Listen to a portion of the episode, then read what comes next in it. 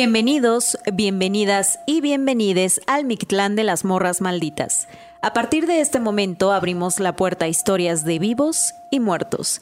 Quédense con nosotras, apaguemos la luz y entremos a la noche.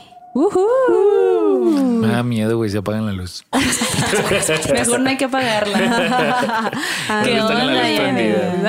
¿Qué onda? Oigan, estamos aquí, ya están viendo quienes nos vean por el YouTube y quienes no, pues imagínense que está aquí el Danger con nosotras, Hey, nuestro invitado. ¿Cómo Gracias por invitarme? Yanis. Bienvenido, Erika. bienvenido aquí a las Bien, historias. estoy bien, bien, la, la verdad.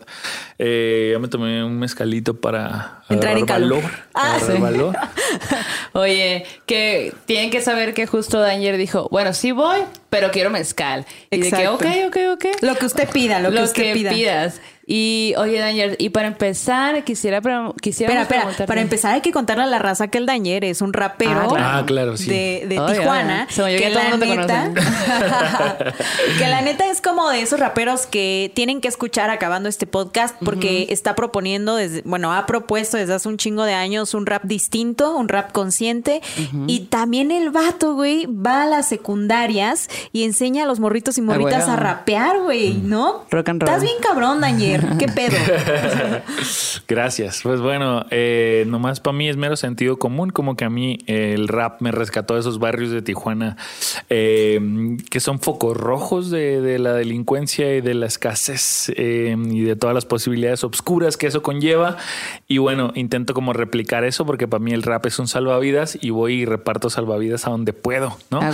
Esa es la idea básica nomás. Qué chilo. Sí. Está súper chido. Y nos invitó eso. a participar en un video hace. Eh. Que andamos Ah, ahí de sí, presumidas sí, sí, nosotras, sí, ¿no? Sí, sí. Obvio, obvio, obvio. Vayan a ver. Eh, se llama... Ciudad sin discriminación. ajá. Así es, Ciudad sin discriminación. Ahí lo pueden encontrar en todas las redes. Eh, y pónganlo en YouTube y lo encuentran. Yes. A huevo. Y ahí andamos rapeando. Ey. Y Con bien voz. ágil, bien Ah. ágil de mente, güey. Todo el tiempo estás así creando cosas, sacando rimas, güey. Bien cabrón. Ahorita lo sacamos de estar haciendo una rolita. Sí. Eh, de no hecho, manches. pero está bien porque te distraes y luego regresas ya más fresco, güey. A a ver si no cambias acá una historia de terror o algo, güey. De hecho, se trata de contar historias la movie. La, la, la rola es contar historias de películas, o sea, usar como referencias del cine para contar historias. Entonces Ah. podría funcionar ahí Ah, algo mira, de terror. mira, A huevo. A huevo. Aunque yo no Los veo películas de terror. güey. Ya sé, ya sé que no ves películas de terror. Ahorita estamos hablando de que en el, en el arbolito está una figura y de que, ah, está padre el chavo del 8. Yo, güey, es Coraline, no mames. Y Coraline Sí, en su animación acá, retorciéndose. en el pino, güey. No. O Perdón, sea, Coraline. cero, cero terror, cero historias de miedo, Vi cero... El Exorcista, me traumó dos semanas de mi vida, güey, me perturbó la mente, güey. ¿Cuántos años tenías? Tenía nueve, diez años, güey. No y más, dejé sí. de ver películas de terror. O sea, he visto un par ya después. eh, cuando empecé a salir con Zoe, que es amigo de ustedes, fuimos a ver Mama. Ah, no mames, también a cuál te llevó. Nos salimos Sí. a los 15 minutos, güey. Nos No salimos del cine, güey. Ella me dijo, oye, no, su- no, no, no la soporto. O sea, estoy como muy tensa. Y yo, vámonos. Yo, yo, yo no decía nada, ¿no? Dije, no, vámonos. Yo aquí voy a estar. Oye, y de hecho sabían que, que Mama es eh, nació de un cortometraje Mm, sí. de Andy Muschietti que Guillermo del Toro vio por azares del destino. Bueno, no por azares del destino, sino porque su equipo de trabajo le presentó ese corto. Y es un corto que es- dura tres minutos, ¿no? Y de allí... Y o da sea, miedo, güey. Está O sea, cabrón, güey, ¿no? cortito. Porque justo te miedo. presenta la idea de qué pasa cuando ese ser que pues todos tenemos como de que, ah, la mamá que te cuida, te protege, que, ¿sabes? Cuando eso es algo oscuro, ¿no? Y- Ajá, y, y qué locura. que está allí, que no te suelta, ¿no? Entonces vayan a verlo al YouTube, ahí está. de Vayan, hecho, lo iba a recomendar en el programa pasado, güey, pero ¿sí? estuvo tan intensa Sí. la charla que, Sí, que con sí, sí, sí, ajá, sí. Es que latinoamericano ese corto, ¿no? Eh, Eh, no, no, no, no. creo que es español. Ah. Sí, ajá. Sí, sí, sí. Y ya Guillermo del Toro dijo, pues yo pongo el varo acá, ¿no? Y desarrollaron la película. Que, Pudiendo. Fíjate que muchas críticas también tuvo, ¿no? Como que hubo mucha gente a la que le gustó y otra que dijo, "Ni". Es que sí está tensa, Ni. ¿no? Sí, es que también es un terror diferente ese tipo de terror. Sí. pues no Entonces sé, te saliste. Sí, me salí, güey. Y después de esa, ¿cuál otra viste? El, ah, antes de esa, no no sé, no recuerdo el, el orden cronológico, pero de terror vi el rito. También la aguanté Ah. un rato, por, solo porque me gusta mucho. me gusta mucho Anthony Hawkins. Ajá. Entonces dije, no, Lo pues debe intentaste. ser buena, güey. Lo intenté, Ujú. Sí, pero sí, cerraba los ojos, güey, muchas escenas. No mames, Daniel, güey. sí. Aparte, me da mucha risa porque el Daniel no cree en lo sobrenatural. No. Y aquí está. Pero, o sea, ¿no crees? Porque la ciencia. Ajá, pero, la, pero la ciencia guarda un espacio para la incertidumbre, o sea, reconoce, reconoce un espacio que no sabe qué pedo con eso. Entonces pues. tú no jugarías a la Ouija conmigo. No, Oye, pero ¿y qué piensas una del historia de la relato? Ouija. Ah, a ver, a ver. a la ahorita. bestia. ¿Qué piensas del relato, de, de ese transmitir este tipo de historias, no? Oh, es que es muy emocionante. El ser humano se hace del lenguaje y de la narrativa, pues. Entonces a mí me, o sea, yo puedo estar en una fogata y escuchando estas historias y contando cosillas que me- es que a mí me ha pasado muy poco y lo poco que me ha pasado se los voy a contar acá. Pero, pero siempre es buscarle un razonamiento lógico o decir, güey, estaba dormido o no sé qué pasó y ya. O sea, Claro. no le das más vueltas que eso, pues, porque no tiene mucho sentido para mí, ¿no? Hacerlo. O sea, mi, mi forma de decodificar la realidad es la razón, esa es la realidad, pues, ¿no? Entonces, pues bueno, yo, yo sé que si a cosas que a mí me han pasado le pasan a gente que tiene otra perspectiva, le encuentra otra forma, pues, de Por supuesto. decodificarla, ¿no? Ajá. Oye, y por ejemplo, pienso ahorita en tu barrio, en el barrio de tu infancia, ¿no? Eh, me lo imagino como un lugar bastante oscuro, poca iluminación, rural de alguna Sí. manera. Focos Eh, amarillos. Focos amarillos, ¿no? ¿Había historias en, en, en tu zona, en tu barrio cuando eras niño? ¿Qué Es- escuchabas? Esa es la raíz de todo este proceso, güey. O sea, si yo no hubiera nacido ahí, no tendría, sería un científico, güey. Pero el pedo de nacer ahí es que todas mis tías, eh, a todos mis primos, se les ha aparecido el diablo, les han jalado los pies, güey. Ah, o sea, a toda mi familia, cuando se muere, güey, se recorre sus pasos que le dicen ese pedo, pues, ¿no? O sea. De repente me dicen, oye, tu abuelo me saludó, este. Y yo, mi abuelo está muerto, güey. No, es un- No me digas esas Pero cosas. sí. Y, y eso es una rutina diaria. Hay una frase de Gabriel García Márquez increíble cuando gana el Nobel que, que le dice, los europeos me dan un Nobel por el realismo mágico. Nosotros nomás le, re- le llamamos realismo en Latinoamérica. Sí.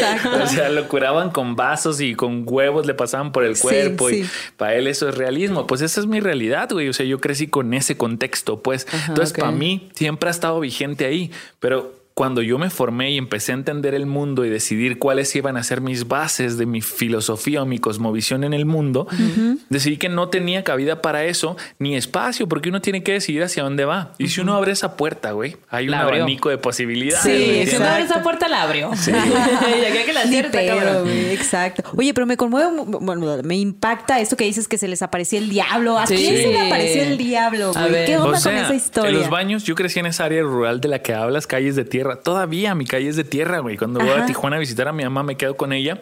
La calle es de tierra.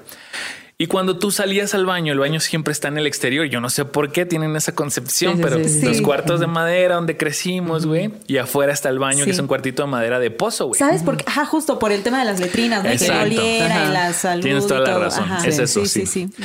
Entonces, Pero se les quedó incluso cuando llovía drenaje. Ajá, sí, güey. Cuando a ti te da ganas de orinar a las 3 de la mañana, güey. O sea, tienes que decir qué vas a hacer, güey. Agarras al gato que te proteja acá. Espanta a los monstruos.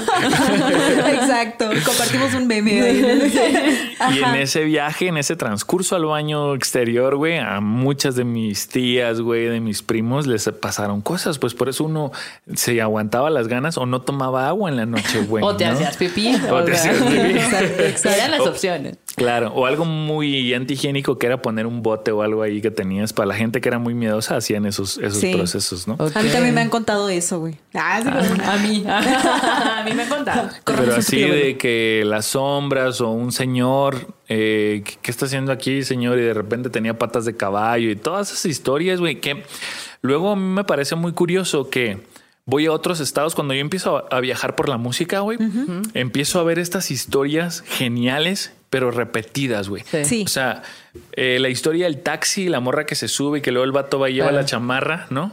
Y San Luis Potosí me jura que ahí pasó, güey. Pero luego eh, Veracruz me jura que ahí pasó, güey. Y luego el tren este que hay unas vías del tren Y si tú pasas a cierta hora de la noche, güey, puedes escuchar a los niños gritando porque un camión de niños, güey, se atravesó y el tren se los llevó.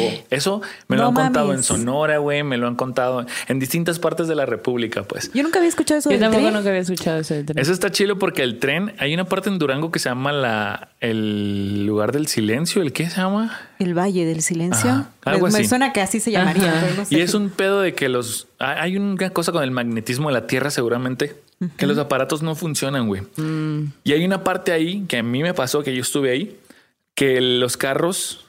em, Se es- no, güey, se van para atrás en la subida, güey. O sea, hay una Qué subida. qué miedo, güey. Y se va para atrás. Qué peligroso. así, en, en una vía del tren. Pero ya, o sea, eso te digo, yo busqué de volada cuando me pasó ese pedo. Cada que me pasa algo, googleo, ¿no? En putiza. y ¿Por busco qué? qué onda. ¿Por qué onda. ¿Por qué señor pasa rojo parado junto a mí? ¿no?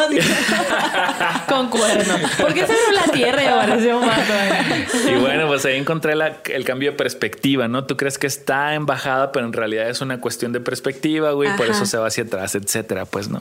Pero bueno, ese lugar de en Está muy chido, se los recomiendo, güey. Claro, ok, ok, ok, apuntado. Sí. De hecho, sí también a- ahora con el podcast eh, nos han mandado varias historias y luego resulta que justo, ¿no? De que gente en La Baja, gente en Oaxaca o gente en, o sea, Puebla, la, la, la, y más o menos son como los mismos Sí. entes, las mismas, no sé qué. Y eso es lo valioso de esto, porque Claro. entonces nos damos cuenta que como es antropológico, pues, o sea, como... Son los arquetipos, ¿no? Que, que- y seguramente en otro país va a haber un ente similar, Seguro. una aparición exacto, similar, ¿no? ajá. Y hace mil años seguro había algo similar, ¿no? Claro. Y también como, ajá, sí, o sea, como que siento que hay mucho, mucho de resguardo de eso. Y bueno, justo estamos en México donde creemos en esas cosas ya desde Sí, antes. sí. Desde antes de los españoles le, lo- le tenemos un respeto a todo esto, ¿no? Sí. Y, y pues justo cuando, cuando nos mandan una historia que, ah, mira que aquí, en el programa pasado nos pasó que estábamos con Laura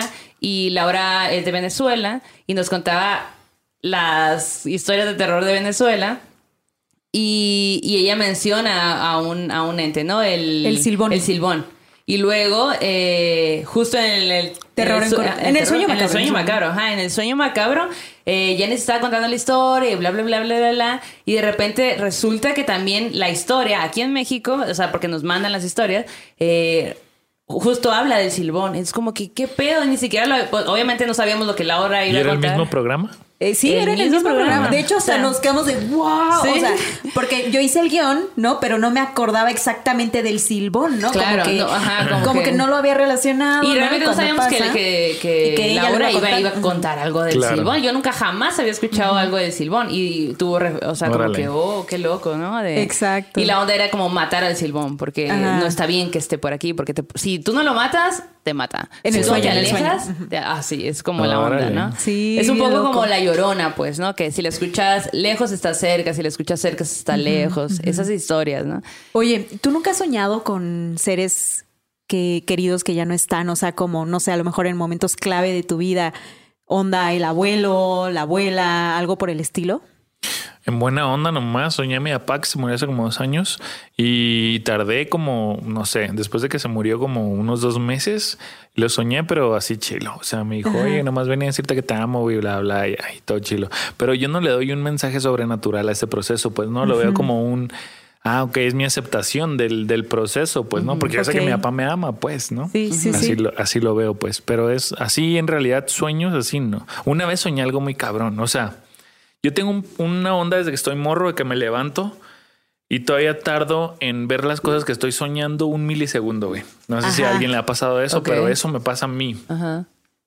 Eh, y un día en, mi, en una casa en, en- en Tijuana, que es donde les voy a contar una historia del duende. Un día en esa casa me desperté y una cosa, una burbuja blanca subió así por la pared entre mi cortina, subió el techo y la traspasó y me volvió a dormir, güey, ¿no? Y fue algo que se me quedó mucho como qué loco, pero no me dio miedo, güey. En Acapulco, después de un concierto, estaba con Zoe y ya pasó algo muy raro porque terminamos el concierto a las 2 de la mañana, güey. Llegas al hotel bien cansado, güey. Pum. Yo no podía dormir, güey. La Zoe se quedó dormida de volada. Prendí la tele, güey. Estaba una película.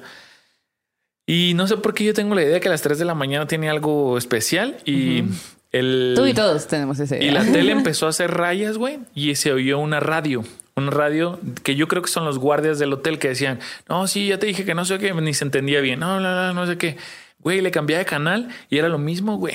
Órale. Entonces dije, no, pues ya valía madre, la apagué, güey, y me dormí. Y me, yo sentí que cerré los ojos y los abrí. Y cuando los abrí, había una señora, güey, con una niña, güey. No, güey. No pinches, madre. Grises, grises, eran grises, o sea, o sea, gris de que, como no, si no. ves un sueño, pues, es una Ajá. de humo, hechos de humo, así. Ajá. Una señora y una niña viéndome así acostado, güey. Entonces yo me levanté, las veo y le hago así como, esto, para la gente que solo está oyendo, como que cierro los ojos y los abro como para, y empiezan a difuminarse y se van. Y ya, güey, me vuelvo a dormir sin miedo. Sí, sí, sí. Claro. sí, Porque es que no todo mí- tiene que te- darte miedo. Para Ajá. mí eso es un proceso de- del sueño que no termina de acabar cuando te levantas. No sé por qué me levanto tan intempestivamente. Esas dos veces solo me ha pasado así, ¿no? Pero, pero yo es lo que te digo. Eso no es algo que haya contado nunca, güey. Claro. No, o sea, ahorita me acordé que dije, ¿qué les voy a contar a estas morras, güey? A mí nunca me ha pasado de- nada. A mí Güey, nunca, yo ni creo en eso. Pero fíjate, ahorita que estás diciendo eso, Luisito, mi, mi, mi amigo Luis, tiene una historia muy parecida, que un día se quedó en casa de una amiga, se les hizo tarde y ella le dijo, oye, duérmete en el cuarto que era de mi abuelita, está vacío, ahí está la cama, ¿no? Tú acuéstate. Y él dijo, bueno, se fue a dormir. Y dice que no se quitó los zapatos porque estaba muy cansado. Entonces él se tiró en la cama Y se durmió. y se durmió. Y de pronto como que algo lo despertó en el sueño y cuando abre los ojos hay como un niño como si fuera hecho de esta, sí, de la televisión cuando está como shhh, como este ruido blanco, ruido, como un niño hecho de puntitos de cuando la televisión no agarra, ¿cómo se llama ese efecto? White. Estática. Estética. Este, gracias. Y justo como que él lo ve y dice, ¿qué pedo con esto? O sea, y es como gris, ¿no? Entonces se le queda viendo y él, ¿por qué está aquí eso parado? ¿Quién es? ¿Qué hace? Ajá. Pero estaba tan dormido que él dijo, bueno, pues al rato... voy a dormir.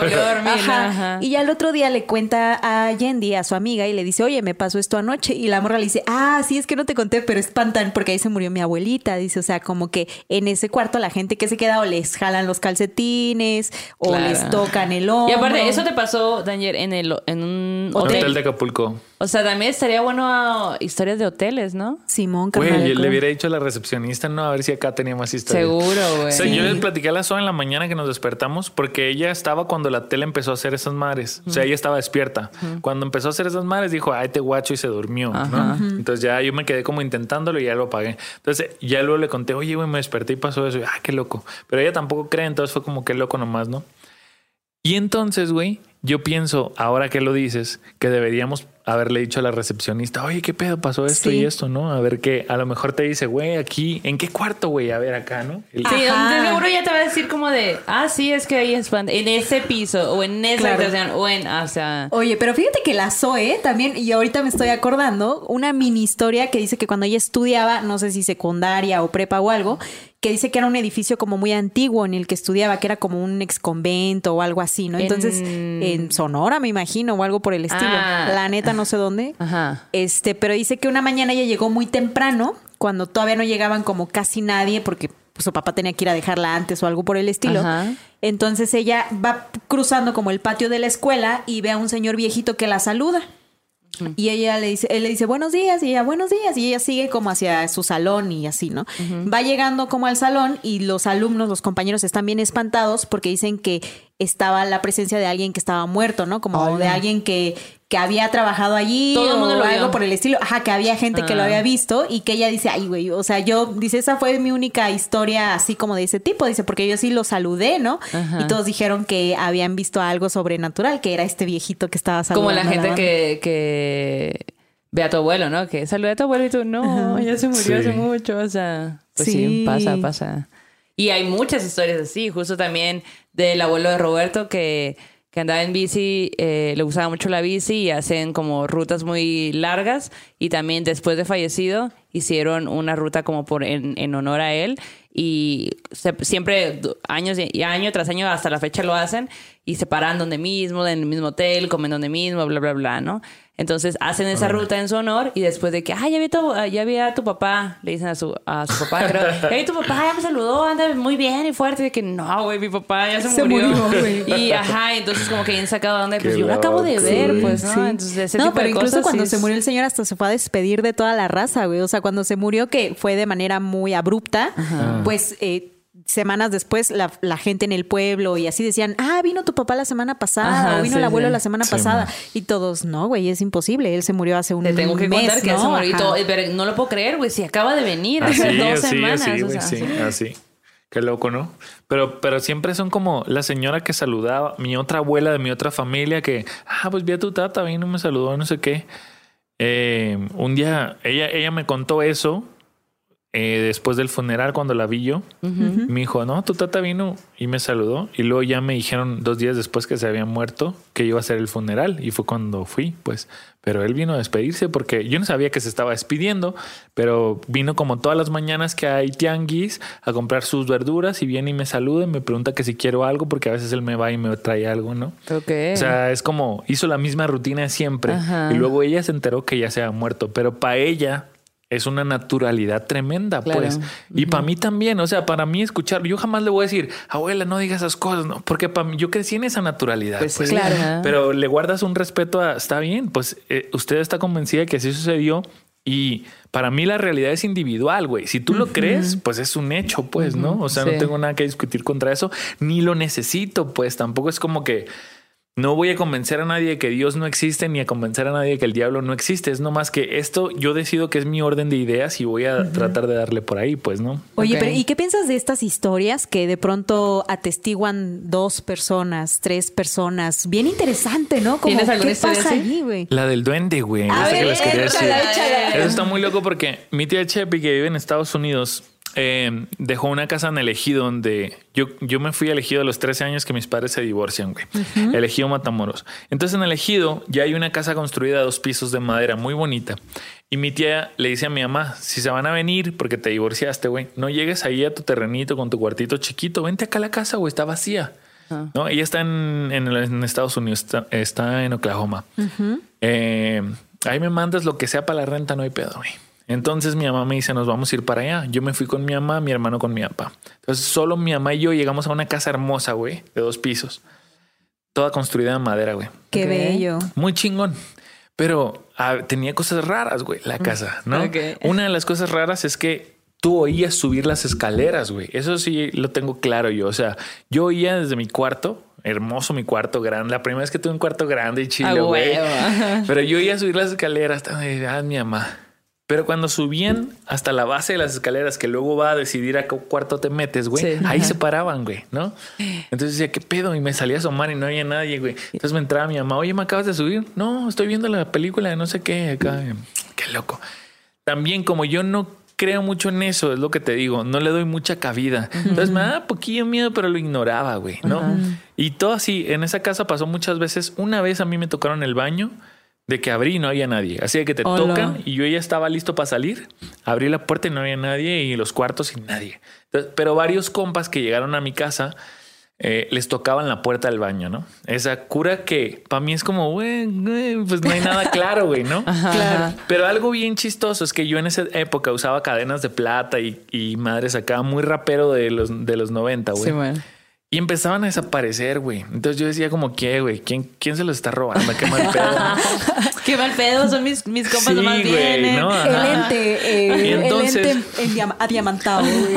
en algún punto, güey, había una, un montones de arena en mi casa, güey. Cuando nosotros llegamos, mi tía iba a seguir construyendo y paró de construir, güey. Entonces nos encargó que construyéramos una cosa leve, una pila, ¿no? Ajá. Entonces yo iba a ayudar como a colar la arena, güey, para hacer ese pedo, porque también estuve trabajando en Estados Unidos en la construcción. Ajá. Entonces puse el colador, que es este cuadro enorme con hoyitos pequeños, y empecé a tirar toda la arena, güey. Güey, empezaron a salir las cadenas, mamón. ¿Qué No mames. madre, te lo juro, güey. No más. Sí, empezaron a salir las cadenas ¿Y en el colador, güey. y yo de que, ¿qué pedo? ¿Quién, ¿Quién hizo esa travesura? Ponerlas acá. Entonces mi tía, güey, Ajá. le platicamos a toda la familia, güey, que eso pasó. Mi tía dice, oh, pues yo pensé que no iba a pasar nada, pero no pasa nada. Es que ahí hay un duende, pues. Ah, huevo. ¿Y tú qué?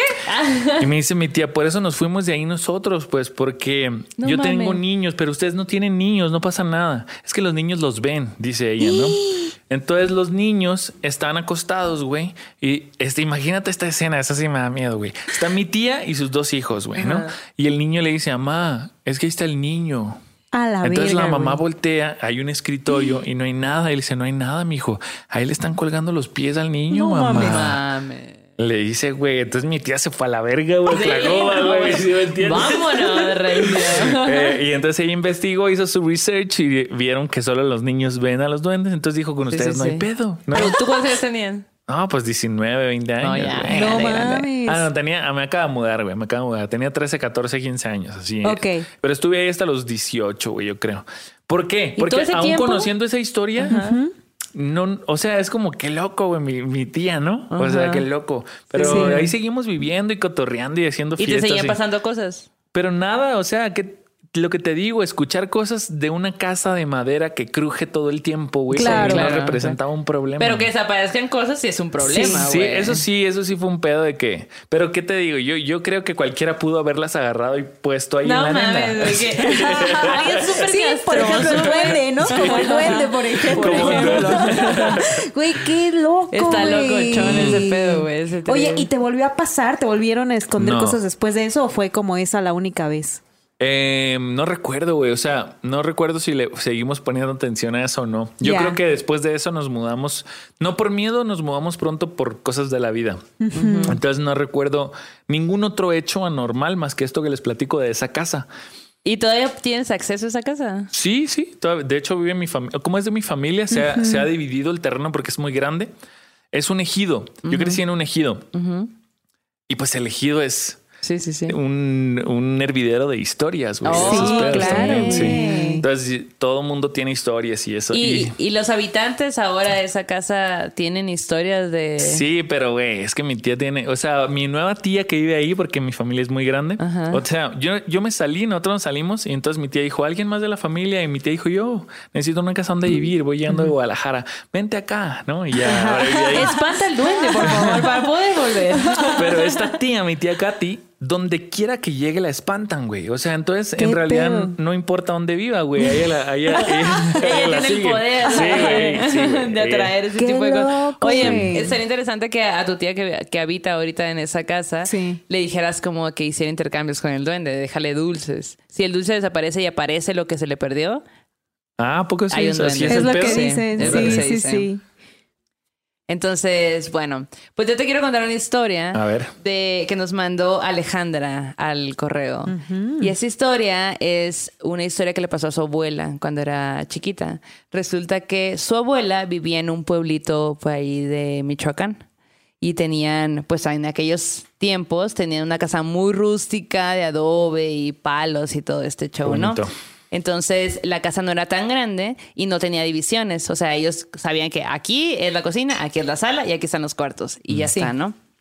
Entonces, eh, cuenta ella, Alejandra, que su abuelita, eh, pues eh, era como muy, cache- muy cachetona, dice ella en, en su historia, ¿no? Y pues le gustaba un chorro comer, entonces, pero la regañaban, ¿no? Entonces ella esperaba a que fuera de noche para salir y comer, o sea, como que agarrar galletas o cositas, pancito y la madre, ¿no? Me representa, güey. Me representa, güey. Representadísima la Janine. Entonces, eh, pues que no quería que la regañaran, pues, ¿no? Y, y- e incluso como que agarraba cosas de más y las ponía debajo de la cama para no tener que todos los días estar yendo ahí a la cocina, ¿no? Porque pues como no era tan grande, en una de esas se despertaba alguien y la regañaba. Y pues se, se despertaba de madrugada y, mm, y haz de cuenta que le dice, no, pues, eh, pues bueno, más bien se despierta y, y está comiendo y no sé qué, y ve por la ventana y resulta que en la ventana se da cuenta que ahí a lo lejos eh, hay un árbol y enseguida del árbol hay como una flama azul. Entonces ella, pues niña, dice, qué pedo, ¿no? Pero la llama no se, no se vuelve así como un... Una- un incendio. Como un incendio. Entonces, como que con en, en ese aspecto, como que pues se relaja y no, no dice nada. Pero pasan los días y ella vuelve a hacer lo mismo, ¿no? De que va y come, no sé qué, se levanta de noche y así. Y voltea a ver la ventana y vuelve a ver la llama azul. Entonces ya como que pasando el tiempo de que seguía viendo lo mismo, pues le va y le cuenta a su mamá, que para ella eso era un problema, porque implicaba contarle a su mamá que pues me levanto en la mañana por comida, ¿no? Y pues lo hace, obviamente la regañan, y... Pero aún así, pues la, su mamá se queda con la onda de que una flama azul, pues, ¿no? ¿Qué pedo? Y le cuenta a la vecina, como que, ah, mi hija dice que ve una flama azul y no sé qué. Y la vecina le dice, ¿sabes qué? Ese, ese trip de la, de la llama azul eh, es oro, güey. Y si tu hija lo ve, es porque ese oro es para ella. Entonces, ahí, ahí te echo la bolita, ¿no? Haz lo que quieras. Pásame en 10%. Ajá, sí, por darte esta Por la información. Y bueno, entonces eh, la señora va y le dice a su esposo de que, ¿qué tranza? Pues esta niña está diciendo que, que llamas azules y la vecina dice que oro, ¿qué onda? Ah, pues el esposo, o sea, su papá junto con otros amigos se ponen a escarbar, escarbar, escarbar y resulta que encuentran oro, güey. Y dice que, que pues, su abuela que cuenta la historia, ella de niña vio el oro, o sea, lo vio y se sorprendió muchísimo, ¿no? Pero pues dentro de, de la onda de, de las llamas azules, que ya hemos contado algunas historias de esas, es que quien la ve es, el dinero es de ella, el oro es de la persona que la ve. Pero si alguien más lo toca, desaparece o algo malo pasa, ¿no? Se puede morir, hay varias historias. Entonces, la una de las personas que ayudaron a desenterrar quiere agarrar el oro y en ese momento todo se hace Lodo. lodo. No más. Y la mamá se de que no, el oro era para mi hija, porque pues la abuela cuenta, ¿no? mi, mi riqueza. Eh, la, la abuela cuenta, yo lo vi, yo con mi- o sea, yo estaba ahí, yo vi el oro, brillaba, estaba ahí. Y cuando lo sacaron, pues como que el- uno de los señores dijo, a ver qué pedo, y metió la mano y el tocar uno tocó todos, pues, ¿no? Órale. Y, se vol- y todos vieron alrededor que pues se volvió Claro. lodo, ¿no? Y esa es la historia que cuenta la abuela. Está chila, güey. Está Qué chila, ¿no? pedo, Chile y no, güey, porque la neta sí está bien de... Y Sí. a la madre, güey. Pude haber tenido una muy buena vida. Ojalá la haya tenido, pero, pero pues no con ese oro, pues, ¿no?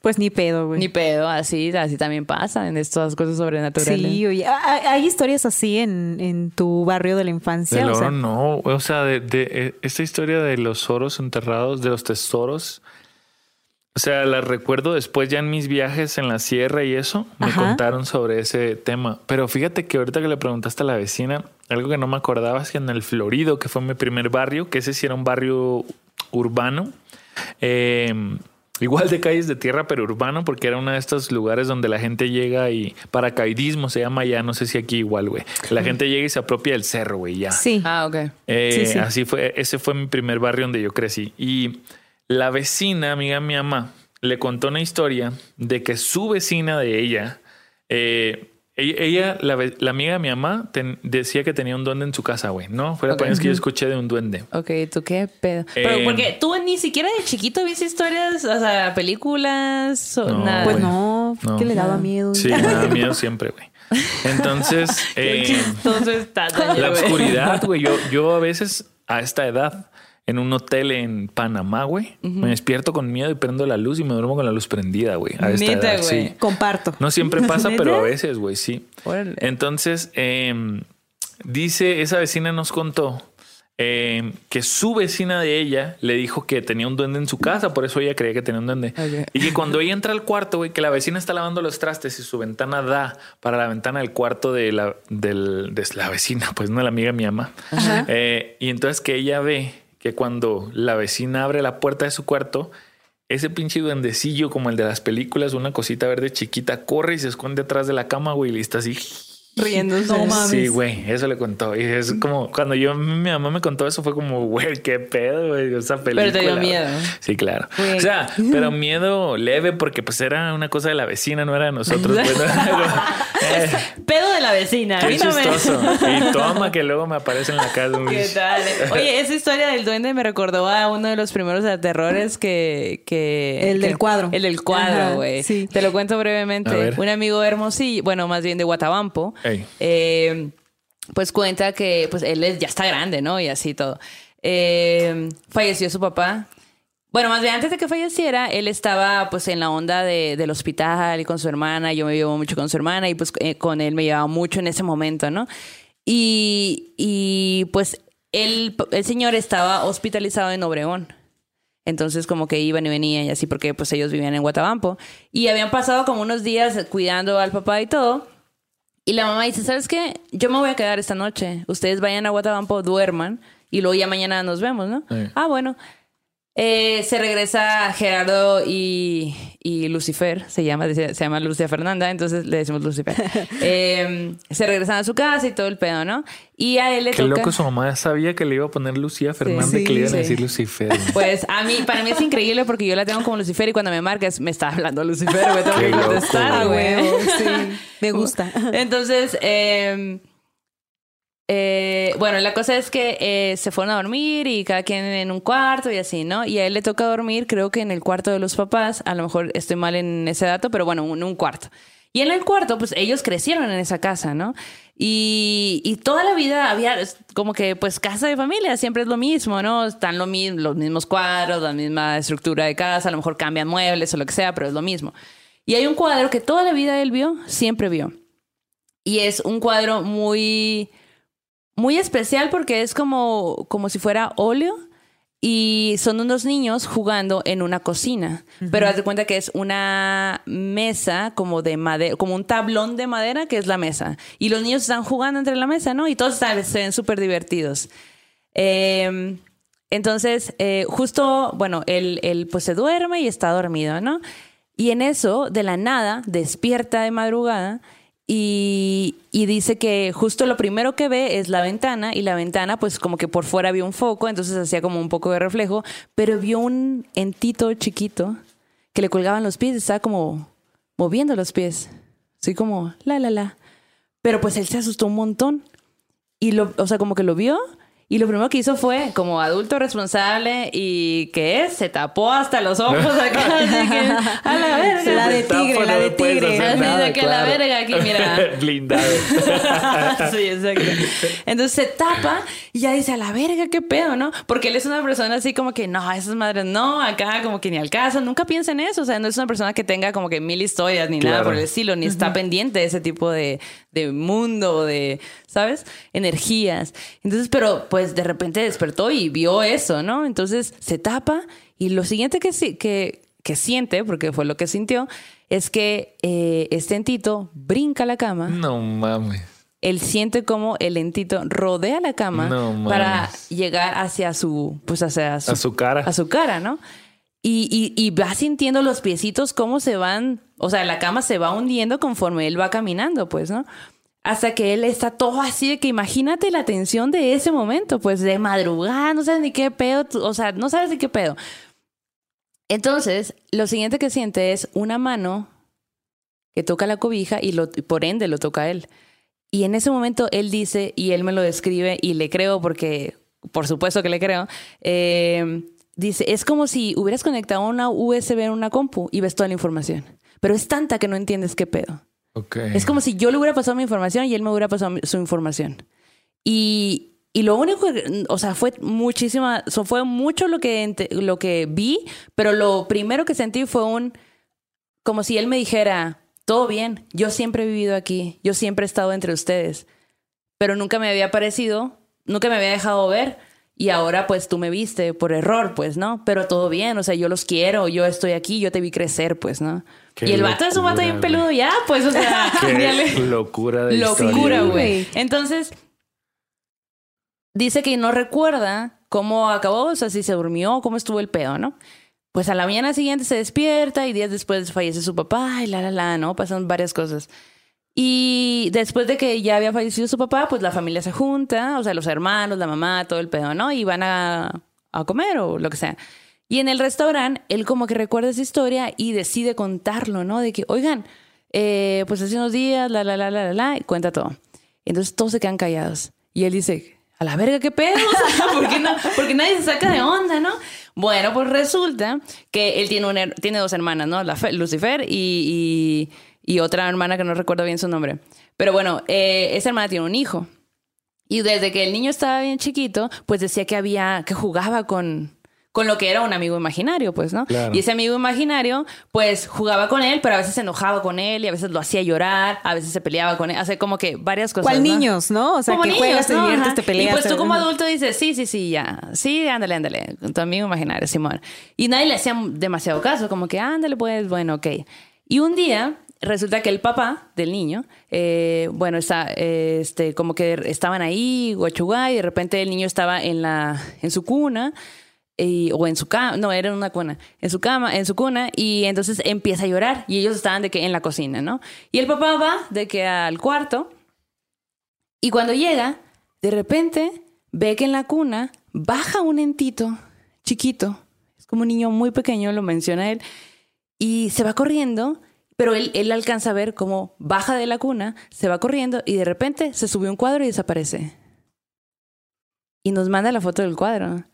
Y mm, no me acuerdo ya ni qué capítulo es, pero bueno, la cosa es que dentro del cuadro, cuando lo ven, cuando lo ves, o sea, tú ves el tablón de madera con la, o sea, con que es como una mesa, niños jugando, todos muy contentos, pero ahí en el fondo solo ves los ojos y la cara de un niño que está hacia atrás, pero no está sonriendo, está como raro. Déjame ver si la encuentro aquí para que la vea el Ok. Daniel. Wow. Y, y entonces, eh, pues cuando le cuentan esa historia en la comida, pues dice, ¿qué pedo, güey? A la verga, ¿cómo que se metió el cuadro? O sea, no entiendo. Así como, como reaccionarías tú, ¿sabes Claro, cómo? claro. Bueno, terminan de comer, bla, bla, bla, bla, y él está en shock. Pues imagínate esa información, pues, ¿no? O sea, aparte, tu sobrino jugó con, con eso, pues, ¿no? Claro. Y bueno, regresan a la casa en Guatabampo y todo el pedo. Va y busca el cuadro, lo ve, un cuadro que toda la vida, toda la ahí. vida ha estado ahí. Y lo ve así fijamente y dice, no mames, güey, ahí está. Y justo es, ese, es esa carita de niño, que aquí te voy a enseñar a Yanis, ahí se los voy a poner a ustedes. Adivina, ¿quién crees tú de esta imagen que se ve más sobrenatural? Tu micro, Yanis, para que te escuches bien. Que le digo que quién cree que sea viendo la Ese que pintura. está ahí, ¿no? ¡Sí! Le atinó el dañer. Órale. Y cuando lo ve él, dice, no mames, sí, este era, esto fue lo que yo vi. ¿Qué tal? ¿Y, y qué hace con el cuadro, güey? Pues ahí está. Ahí lo puesto, deja. güey. Ahí lo dejó, ahí está puesto. La mamá les cuenta cómo estuvo la historia del cuadro, que después me cuentan a mí, creo que en ese momento no la conté, pero como que sí la hay una historia, pues, ¿no? Que ella quería el cuadro, como que en realidad, pues, mamá y esposo habían viajado y lo encontraron en algún lugar y como que había una situación Ok. respecto al cuadro, ¿no? Cuando sacamos ese este arte error, mucha gente, pues yo no sabía cómo, porque aparte la firma del cuadro está como rara. Y luego después nos llegaron así como que, ah, mira, ya lo busqué y es este, Sí. y es ese, y no sé qué, la, la, la. Y al final, pues, sí que padre, pero pues, ¿cómo explicas esta situación? Pues, ¿no? Está cabrona. A mí me contaron en San Luis Potosí la de la bruja. Eh, esta historia también existe. Yo luego la leí en un cuento, güey. Ok. Pero esta historia me la contó una persona en San Luis Potosí, un organizador que me llevó a rapear, güey. Ajá. Y luego me llevó al convento, este ex convento. eh, y me dijo, mira, aquí es muy famoso porque en la Santa Inquisición estaban persiguiendo a la bruja del pueblo, güey. Se metió aquí, güey. Llegaron por ella, güey. La morra pintó un cuadro, güey. Pintó en la pared, pintó el, el océano, pintó un barco, güey. Cuando rompieron la puerta, se subió al barco y se fue, güey. La mulata de Córdoba, ¿no? Esa, la mulata de Córdoba. Sí. Simón. Y, y yo le, esa misma historia es un arquetipo, güey, porque Sí. la he encontrado en otras narrativas, en otros lenguajes, en otras eh, cosmovisiones, güey. Y está bien bonito, pues. Está ¿no? bonito, sí. Sí, güey. y Escapó. triste, ¿no? Escapó la también. bruja. Claro. Sí, güey. Qué cabrón. loco. Oigan, pues fíjate que Aide eh, García, que nos ha enviado historias anteriormente, nos contó una historia bien buena, güey. Bueno, pues resulta que su abuelo es de un pueblito que está ahí en Querétaro, ¿no? Que, que está ahí a los alrededores de Querétaro. Dice que el hermano de su abuelo, eh, bueno, para empezar, en este pueblito, que es muy pequeño, tiene una iglesia y la iglesia alrededor tiene un panteón, porque pues en el pasado, pues los Así era. muertos se enterraban cerca de la iglesia y quienes tenían más dinero estaban más cerca del atrio, Sí. ¿no? Para estar más cerca de Dios de alguna manera, ¿no? Bueno, en muchos pueblos ustedes van a encontrar esta, esta estructura, ¿no? Y dice que justo una tarde el hermano de su abuelo eh, estaba como bien, ya tarde noche, estaba como bien desesperado de que no tenía chamba, no encontraba nada de trabajo, güey. O sea, lo más jodido que te puedas imaginar, así estaba el vato, ¿no? Que estaba sentado sobre una de las tumbas, así ya al borde del llanto y decía, güey, ¿qué hago? ¿Robo? ¿Cuál es mi opción? ¿No? Y que estaba tan de la verga en ese momento, güey, que de pronto llega un vato y se le acerca y él- el, el señor está viendo hacia el piso, ¿no? Como pensando en sus tragedias, en su situación, y llega un señor y le, eh, y le dice, eh, ¿por qué estás así? ¿Qué es lo que te está pasando? Y el vato le dice, pues es que estoy harto de no tener chamba, estoy desesperado. estoy pensando que me voy a ir a robar ahorita porque no tengo que comer, ¿no?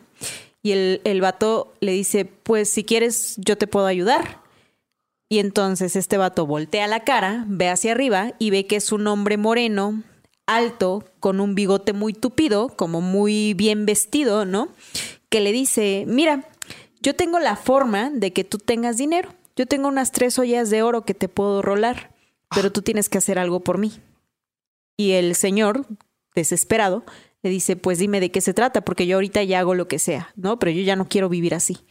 Y le dice este hombre, tienes que venir tres noches y rezar el rosario durante una hora aquí en el panteón. Pase lo que pase, tú tienes que rezar el rosario durante una hora. Ala, güey. qué Al final de las tres noches, yo te voy a dar mis ollas de oro y tú vas a salir de la situación que estás viviendo. El vato se va a su casa y en la noche regresa porque le da la hora. Le dice, son las 3 de la mañana, a esa hora tú tienes que hacerlo. A la ¿no? esta, güey. ¿Tú lo harías? No, güey. Ni en pedo, güey.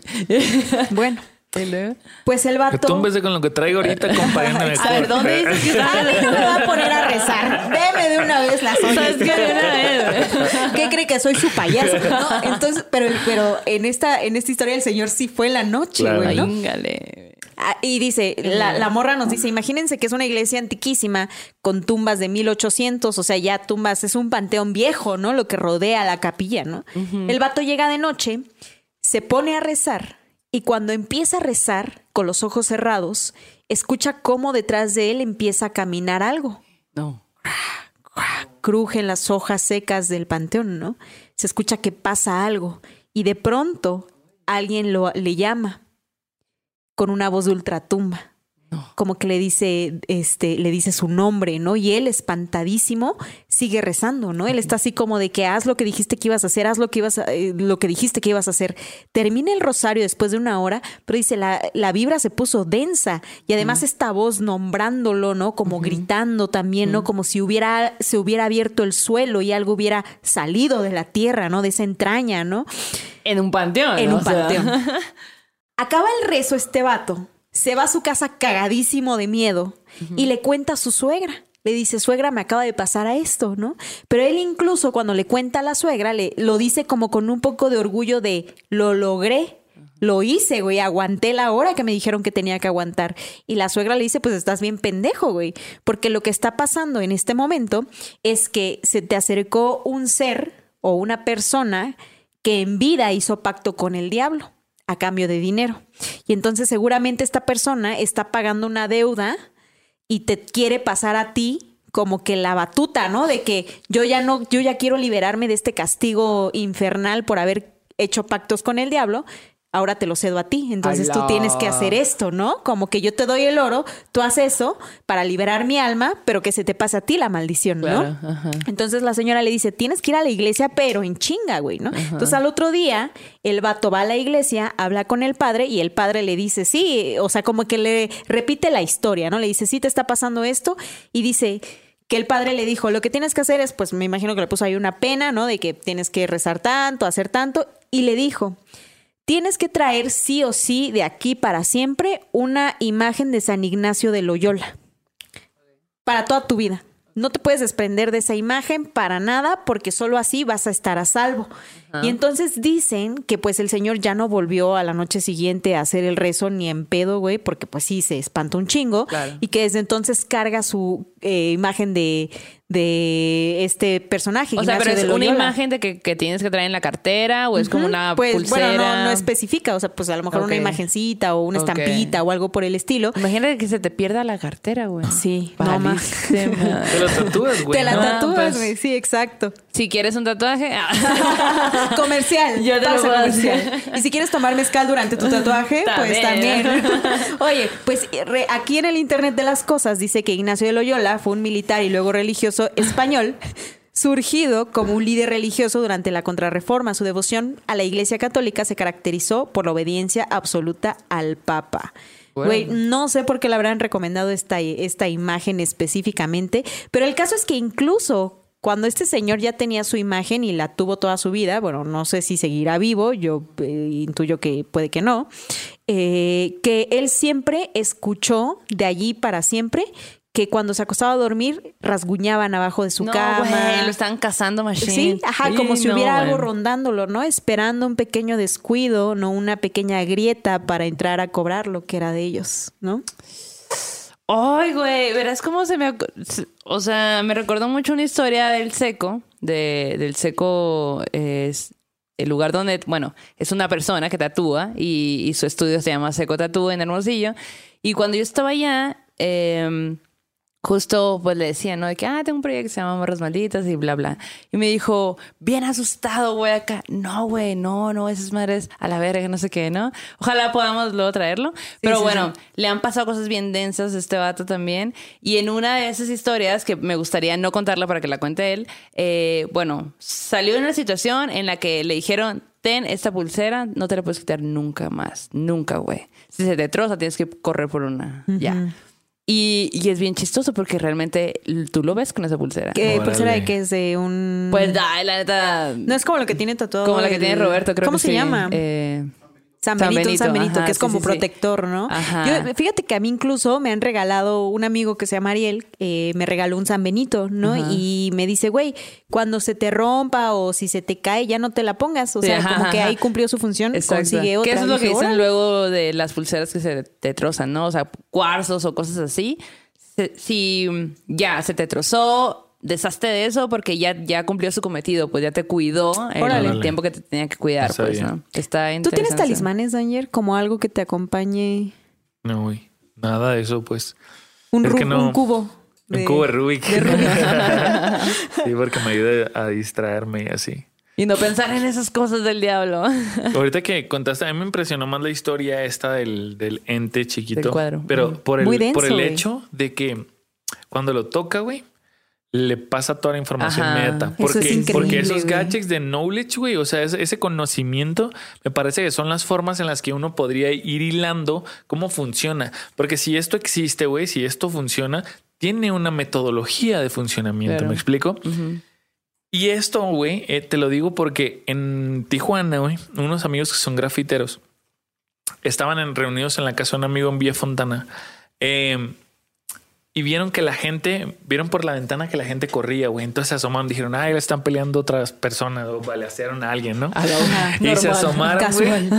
¿Qué pedo? ¿Qué está pasando? Y la raza que venía de regreso no les decía nada, no les decía nada, güey. Y entonces, güey, se sacaron de onda como, hey, ¿qué está pasando, jefe?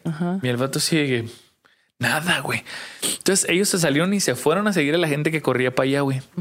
Y vieron un platillo volador, güey. No, güey, no, No me vuelas la mames. cabeza con eso. Daniel, Guacha, dicen que era como una película. Dice, güey, ¿viste el Día de la Independencia? Era un platillo enorme, güey. Así. Una mar increíble, güey. Sacó el celular, güey. El Face, güey, uno de ellos. Y empezó a grabar, güey. ¿No? Y todos como, qué locura, güey. No, qué locura, güey. Dejaron de grabar, se devolvieron a la casa donde estaban, siguieron, estaban sketchando, güey. Siguieron sketchando, güey, y no hablaron del tema, güey.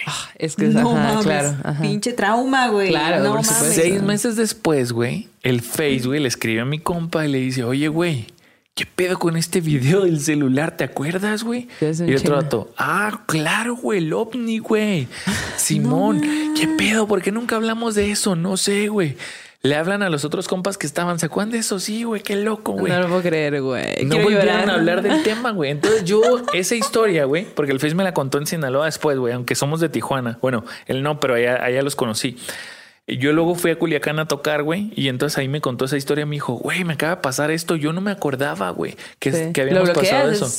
Es- Entonces, para mí esa historia es lo mismo que la que me cuentas. O sea, es, te explica más o menos cómo funciona el pedo. Si es que eso es real, güey. Eso Sí. funciona así, güey. Por eso nadie está hablando del tema porque Sí, hay un proceso de que se dejas de hablar de ese pedo. Pues güey. sí, Bueno, porque pues no lo sí. entiendes, ¿no? O sea, no lo entiendes, mejor lo bloqueas como un chingo de cosas de la vida diaria, Claro. ¿no? O sea, mejor no lo hablas, ¿no? Y nadie hace nada. Y nadie hace nada, dijéramos. como cuando no hay alcohol.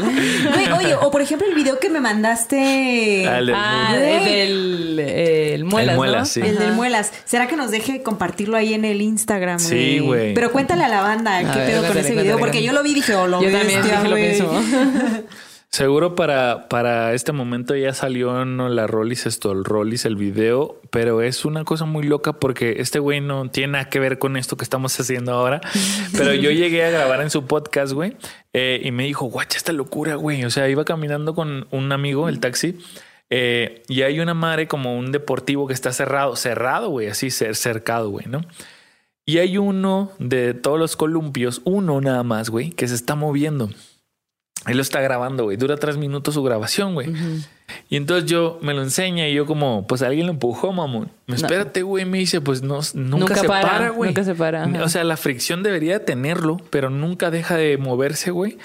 Y luego no es aire porque ni uno de los otros se mueve. Está bardeado esa madre, güey. O sea, es como, güey, qué loco, güey, ¿no? Y eso de los columpios tamén es un arquetipo, güey, que claro, le repetido. Por supuesto. Ay, como, la historia del seco también. Del duque, güey. Es que seco, güey. Güey, quiero que de seco, por favor, güey. Rápidamente, el duque, su hija, ¿no? Decía que tenía un amigo imaginario que se llamaba el duque. Le contaba a la familia sobre esta aparición todo el tiempo, ¿no? Entonces la familia, pues era como ya la historia local, ¿no? Y le daban como que a la hija el avión un poco, ¿no? Como yo entiendo como de que, ah, sí, tu amigo, que no sé qué. No, más bien como que en la familia, o sea, el seco y su esposa y su otra hija, pues como que, ah, ok, ok, el duque, ¿no? Pero el duque, o sea, imagínate tú como papá, que ahora eres papá, pues ya tu hija está más grande, ¿no? Y de repente tiene un amigo imaginario y, ok, bueno, tu amigo imaginario. Sí, como que no, la detienes, ¿no? Como no que la detiene, pero el pedo es que el duque de repente ya le empezaba a hacer cositas, ¿no? Como que ya le hace llorar y acá, y pues te emputas, pero ¿con quién te emputas? Pues, o sea, no hay nadie, o sea, ¿a quién le reclamas?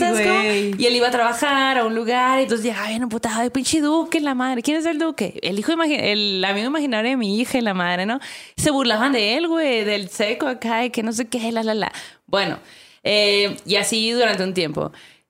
En un momento el seco quiso hacer una, una carne asada porque hermosillo y, y, los invitó a todos, pues, ¿no? Y de que caigan. Porque era lunes. Porque así, cualquier día de la semana es buen día para hacer una carne asada. Y los invitó y todo. Entonces, esta raza, sus, compañeros de trabajo llegaron con la onda de, ah, sí, a huevo y no sé qué. Y cuando se bajaron y, llegaron a la casa, pues vieron a Regina y la Regina de que, ah, pues todo bien. Y le preguntan de que, ¿qué onda Regina? Y el duque, ¿dónde anda? Y no sé qué. Y luego, pues la Regina, pues, toda niñita acá de que, el duque, ahí.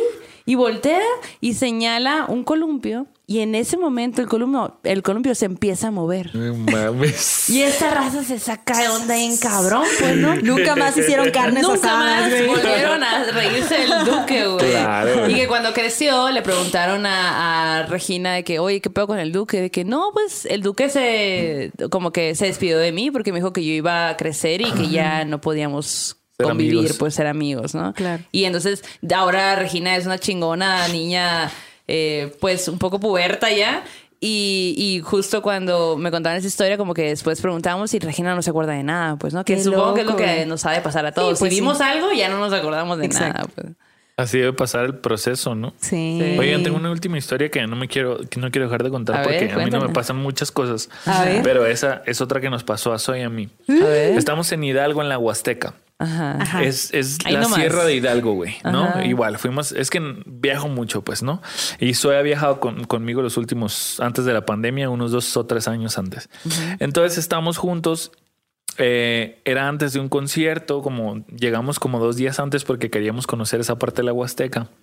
Nos quedamos en la casa del organizador. Eh, todo bien, güey. O sea, es, es la sierra, pues, o sea, es como rural. Estamos en un cuarto que nos adecuaron, no, pues el cuarto de la tía, pero la tía no está, güey, no sé qué, ahí se quedan ustedes, todo chilo. Todo bien, güey. Me despierto en la madrugada porque viene un caballo, güey. Y la Zoe se despierta también. ¿Qué pedo, güey? Y digo, no sé, viene un caballo, güey. Hasta con nosotros, güey. Así de que, ¿qué pedo, güey? Y ya, desaparece, güey. O sea, fue como que venía de lejos, da la vuelta y el yo sonido. Oigo. Yo oigo el sonido, cómo da la vuelta así alrededor del cuarto, güey, pero viene de lejos. Hay como una bajada, pues, ¿no?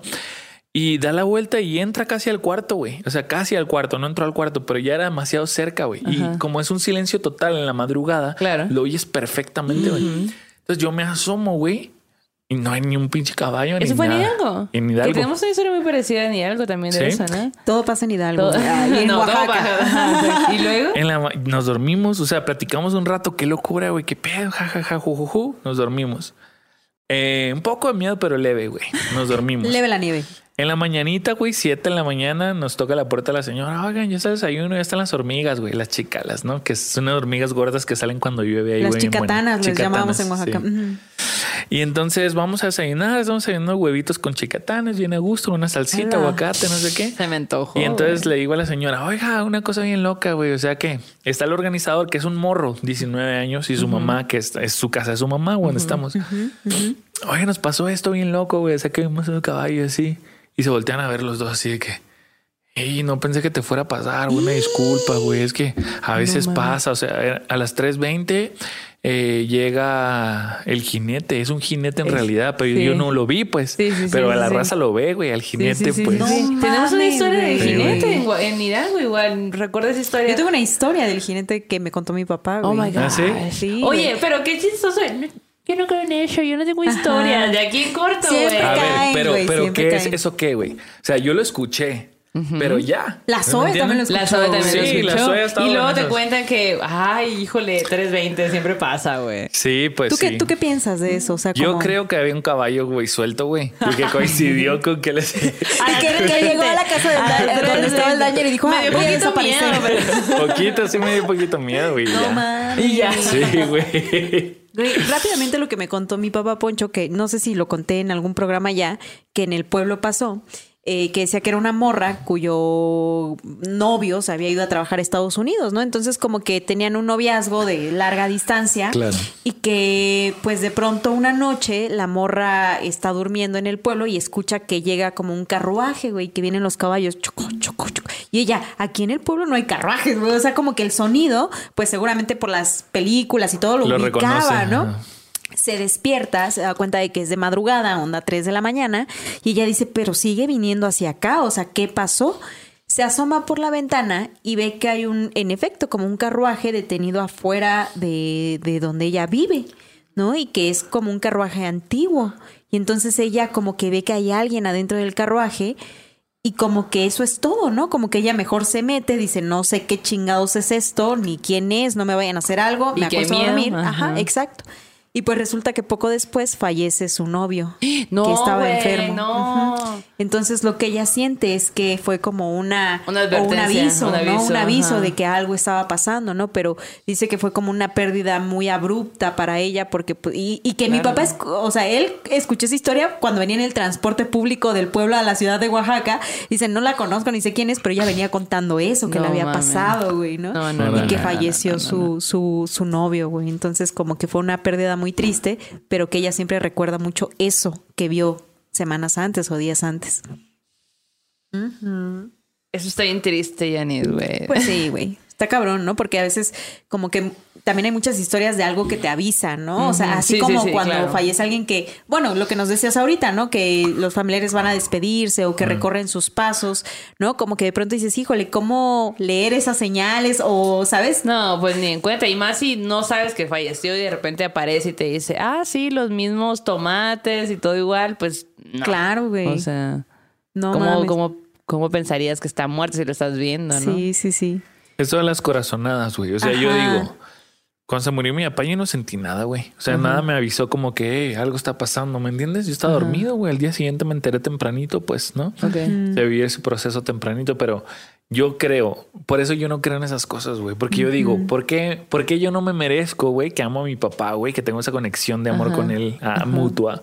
Que me avisen, güey. ¿Sí me entiendes? O sea, Claro. Porque no estás presen- porque pero tú no quieres, ¿no? Tú mismo estás diciendo que te eso cierras sí, a eso. Ah, No, bueno, no. O es para todo, güey. ¿Para no, qué te no es para güey. No, pero, o pero sea, entiendo perfecto este sentimiento. Fíjate que a mí, por ejemplo, cuando falleció mi papá, yo sí, ese día que él falleció, yo todo el día estuve muy deprimida. No sabía por qué, güey. Yo estaba bajoneada de energía, terrible, güey. O sea, no quería hacer nada. Y me acuerdo que esa noche yo vivía en un departamento ahí en el centro y llegaron amigos de la uni, ¿no? Como a hacer una fiestita. Y como yo era de las pocas que vivía sola, dijeron, fiesta en casa de la Yanis. Y yo, Claro, sé, no, pues cáiganle, güey. Y me o sea, el recuerdo que tengo de esa noche es que yo estaba sentada en un puff.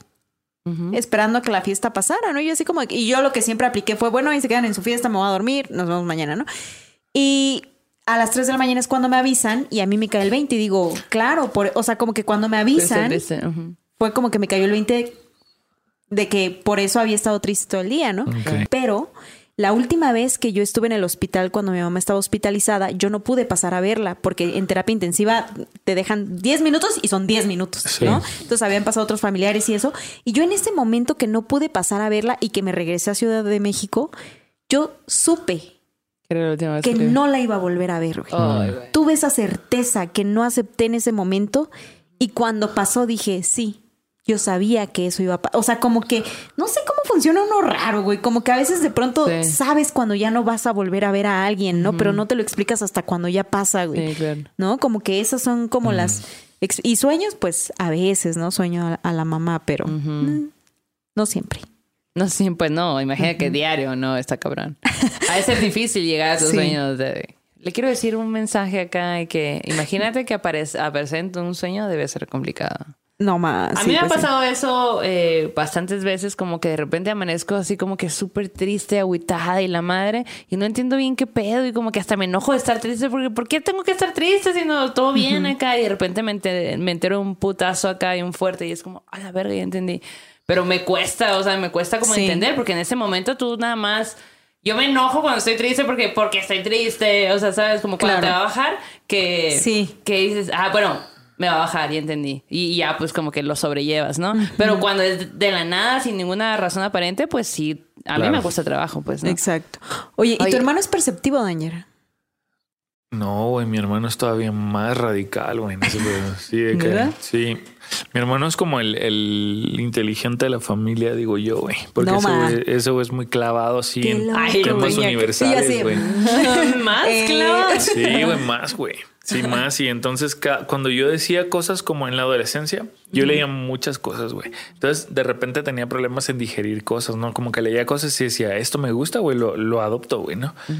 En algún proceso ahí leía a, a, sí, eh, a Coelho, güey. Sí. Cuando estaba morro. Y Todos este, pasamos por este ahí. pedo del- Sí. de que el universo conspiraba a mi favor, güey. Entonces mi carnal me puso una cagada, Sí, güey. que por supuesto, Le que- y qué bueno, verga al universo. Y qué bueno, güey. Sí, Sí. Y el bueno. Pero aquí tengo mil dólares, güey. No sé cómo. Pero, güey, te juro que sí soy de sus favoritos, güey. De estas cosas que me pasan, Mira, güey. el duende me regresó mis cadenas. Entonces él es cero pensamientos mágicos, cero. Ah. Entonces, eh, sí es como varios reality checks son de ese güey, así de que. Qué loco. Sí, güey. Entonces, no, para nada, nada de eso, nada de ese Pues saludos al hermano. Ay, Saludos, saludos, al saludos, hermano. saludos. ¿Cómo se llama tu hermana? Saludos a Iván Martínez. Iván. Güey, no creo que nos esté viendo, pero si nos llegara a ver. Dale, ah, sí, Pues saludos, güey. Saludos. Oye, pues a ver, ¿alguna otra historia ya? Ahí se acabaron tus historias de Danger, el que no cree nada. O algo ya. que te contaran, así como de que, te miedo. ¿Cuál fue la película que más miedo te ha dado? El exorcista. El exor- güey. No, pues es que sí, sí, es que bueno, esa sí. cosa. Te unes sí. a la lista de la gente que no, tiene esa mucho madre miedo. no debería de pasar públicamente en las televisiones. güey. Sí, claro. Y menos en ese momento y a esa edad que teníamos, ¿no? Oye, ¿tú te sabes la, la historia del Casino del Diablo, Hermosillo? Es que ese casino del diablo está en todos lados, güey. Sí, o sea, hay también, uno en Tijuana, otro. pues, Ajá. ¿no? Güey, el Ah, diablo bueno. que baila con la raza, Eso en el son jarocho, es lo que decíamos, ¿no? Que ahí está, Sí. ¿no? En Hay una historia buscapiés. de, de la, de la versificación, que es el versador que batalla contra el diablo Ajá. para poder, si le gana, lo regresa a la vida y si no, le quita el alma y no sé Claro. qué. ¿Y le ganó? y eso está en todos, todos los países, güey. O sea, en todos los países tienen una historia así de... Sí. No sé si en todos, todos, güey. Bueno, sí, güey. pero seguro- lo he Bueno, escuchado en- posiblemente. Seguramente en, la- en Latinoamérica, Simón. Simón. En Europa, hay- no sé. Ahí Francisco el hombre ustedes. cuando batalló con Francisco el el diablo, ¿no? hombre, Y güey, apenas- Florentino, sí. güey. Ah, bueno. a- En, las- en el siguiente programa voy a hacer una recomendación de una historia que es muy parecida a la de Francisco el hombre, de un vato que venció al diablo con coplas, pero en otro país, güey. Oh. Entonces me parece hermoso, güey, ¿no? Pero además como que me imagino la batalla, ¿no? Siempre tiene como que este toque religioso de alguna Siempre, forma, ¿no? por Como- supuesto. Cuestionamiento Gracias, sí. filosófico, ¿Dónde güey. no? sí. ¿Dónde Sí. no? Pero el relato es increíble, güey, ¿no? la ok, disfruta uno. Me encanta cómo das de que tienen que ver el próximo capítulo. Oh, Estaba leyendo, le estaba diciendo a mi compa que estaba leyendo a eh, Jacobo Greenberg. Ah, yo, yo pensé que ibas a decir Oh. Pablo Coelho. Leyendo a Sí. Pablo Coelho. Le di una segunda oportunidad y he comprobado que el universo conspira a mi favor. Definitivamente yo tenía razón. Y es, dice en un pedacito, güey, que mm, eh, este vato de las enseñanzas de Don Juan em, con tres mezcales menos me recordaría su nombre. Sí, yo también estoy tratando de acordarme de Eh, eso. Déjamelo, chico, acá. Eh, este vato le dice, güey, como que, oye, güey, Carlos Castaneda. Carlos Castaneda le, le dice, oye, güey, supe que te ibas a morir, güey, porque este vato tuvo un accidente, vivía aquí en la Ciudad de México y tenía un terrenito aquí en las afueras de la ciudad. Y en un viaje de esos, güey, se le volteó el carro, dio vueltas y se iba a morir, bueno.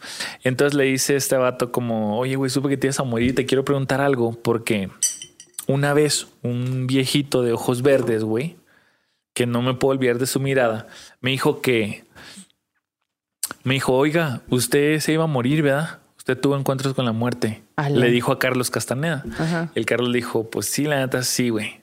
Es que yo solo puedo hablar con gente que ha conocido la muerte, güey.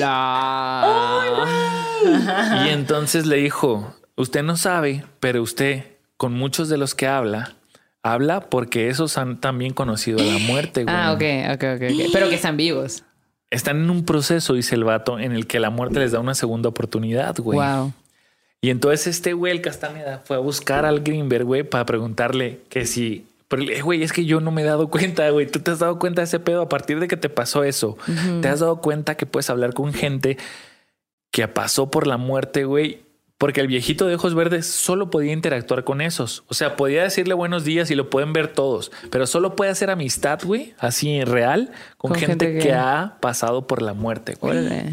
Entonces eso me pareció súper interesante, güey. súper interesante. Como yo le decía a la Maldo en un programa pasado, le digo, güey, ¿te has preguntado cuántas veces has entrado al metro, eh, saludado con una reverencia, con un guiño a alguien que tú crees que está allí, Y pero no que está. nadie más lo ve, güey? Y que Solo nadie tú, más lo ¿no? ve, güey. ¿Cuánta de Imagínate, esa gente que vemos todos los días realmente está allí, güey? O sea, cabrón. Y yo de que no me digas eso, Yanis, a la verga, güey. Yo ahora Pero voy a al mí, metro a mí que, sí ¿qué me gustaría pedo? creer, me gusta creer que a veces coincidimos con algo que solo nosotros Y vemos, ¿no? Con definitivamente, esos güey. pequeños privilegios, preguntar ¿no? a cada uno, ¿sí, sí te estoy viendo de verdad o qué tranza? O sea, Exacto. Todos lo ven. Eh, oigan, Entonces los saludo.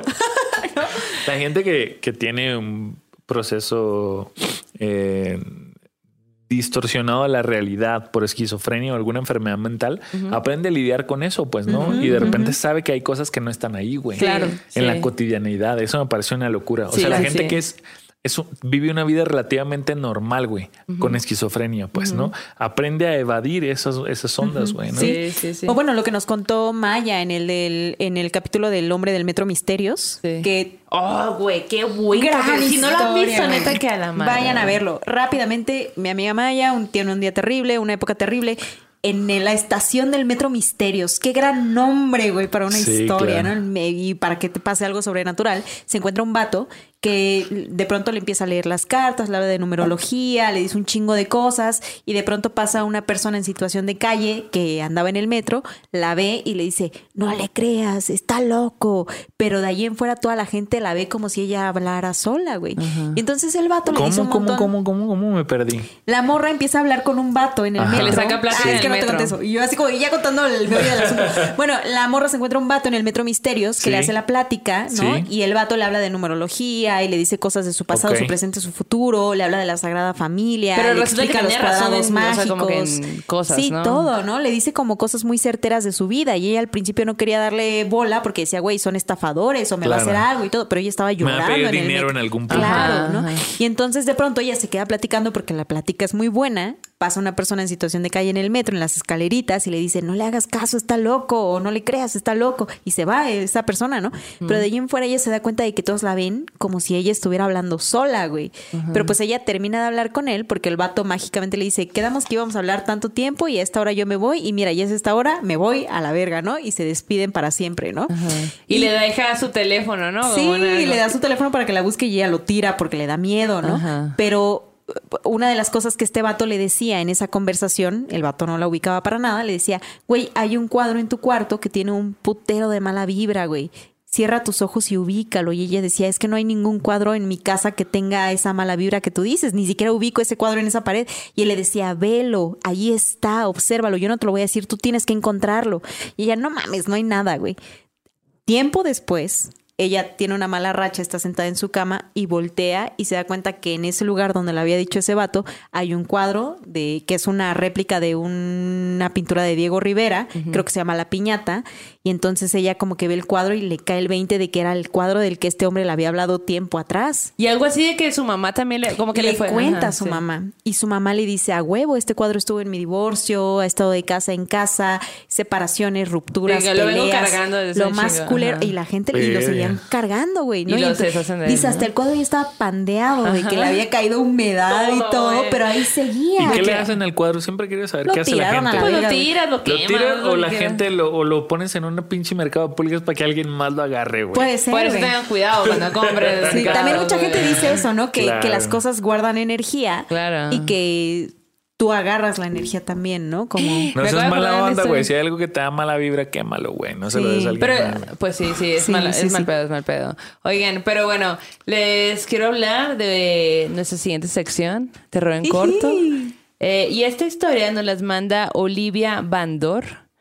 Y bueno, eh, primero nos dice que mm, pues acaba de descubrir el podcast, que le gustó mucho, que se enganchó y la madre, entonces como que se, se animó a, a mandarnos Mandarnos. esta historia. ¿no? Entonces eh, nos mandó una nota de voz, así que la vamos a escuchar desde su voz. Ahí Ay, les va. güey.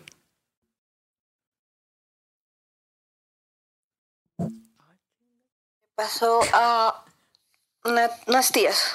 Son una tía que es hermana de mi abuela y su hija. Bueno, son dos de sus hijas, de hecho, si no mal recuerdo. Y una vecina de ellas. Em, esto pasó en Cihuatanejo. Esto es en Guerrero, es cerca de Ixtapa.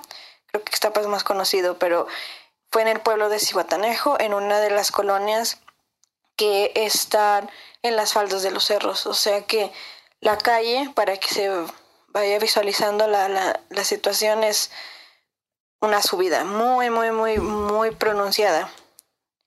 Y sobre esa subida están las casas a los lados, o sea, porque está sobre, tal cual sobre el cerro.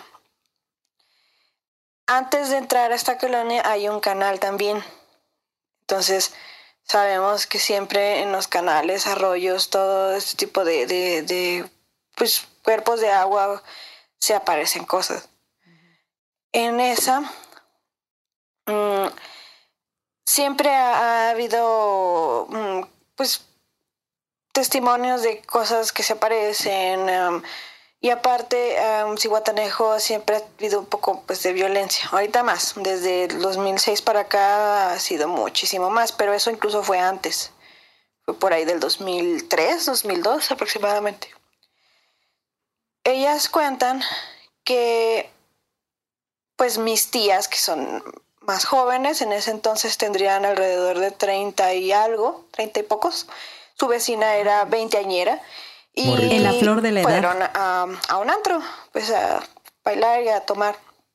Entonces llegaron, una de mis tías tenía una camioneta, entonces llegan ahí, se estacionan enfrente de la casa y sale mi tía, la mamá de ellas. Eh, dicen que en la subida, como es una subida muy, muy pronunciada, pues hay cierta distancia en la que los objetos no se distinguen porque están como si cubiertos por la, por la, por la misma subida, pues por la misma, por el mismo asfalto. Entonces, ven como que viene algo, pero no le dan mucha importancia porque piensan que quizás es algún vecino o algún vagabundo X, ¿no? Pero sí están como alerta de que pues ahí viene alguien, no vaya a ser que alguien nos quieran asaltar o algún pedo así. Entonces, están viendo y a la vez platican entre ellas, se ríen y así, porque pues están, la verdad, estaban muy tomadas. Happys. Sale No lo haga, compa, no lo haga. Que era la mamá de la chava que acompañó a mis tías también. Entonces, pues están ahí afuera cotorreando y todo, y ven que eso que viene está cada vez más cerca. Entonces, lo que ellas comentan es que entre más se acercaba, pues por las luces también de, de las lámparas de la calle, de las farolas, como que se empieza a notar mejor que era. Lo que ellas dicen es que se veía como que era una mujer, pero no estaba caminando pues normal, ¿no? Erguida, sino que del torso para arriba, o sea, lo que es la parte de arriba, la tenía doblada hacia abajo, como si estuviera, ah, como si estuviera doblada por la mitad, tal cual. O sea, imagínense eh, cuando Órale, haces, eh, cuando te estiras y tratas de tocar tus dedos de los pies, pero caminando. Entonces dice que así venía y se, pues se quedan alarmadas mirando porque obvio es algo muy raro, ¿no? Es algo muy llamativo y dicen, ¿por qué está esa mujer doblada?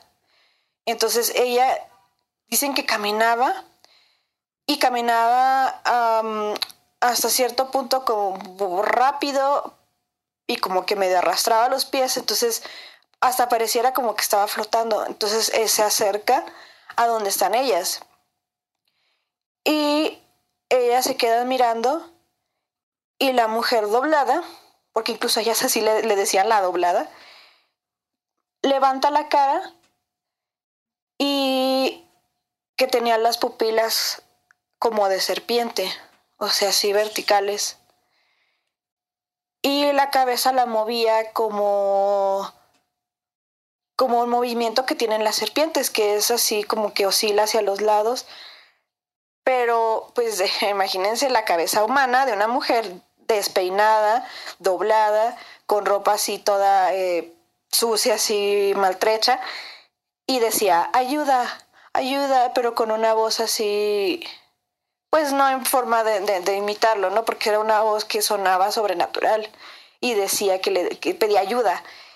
Mis tías y la vecina salen corriendo, evidentemente, salen corriendo, empiezan a llorar, empiezan a gritar de- de terror y se esconden, unas se suben a la camioneta, unas corren a la casa y mi tía, la mamá de mis tías, cierra la puerta de su casa, que es una puerta de herrería con, pues, con aberturas.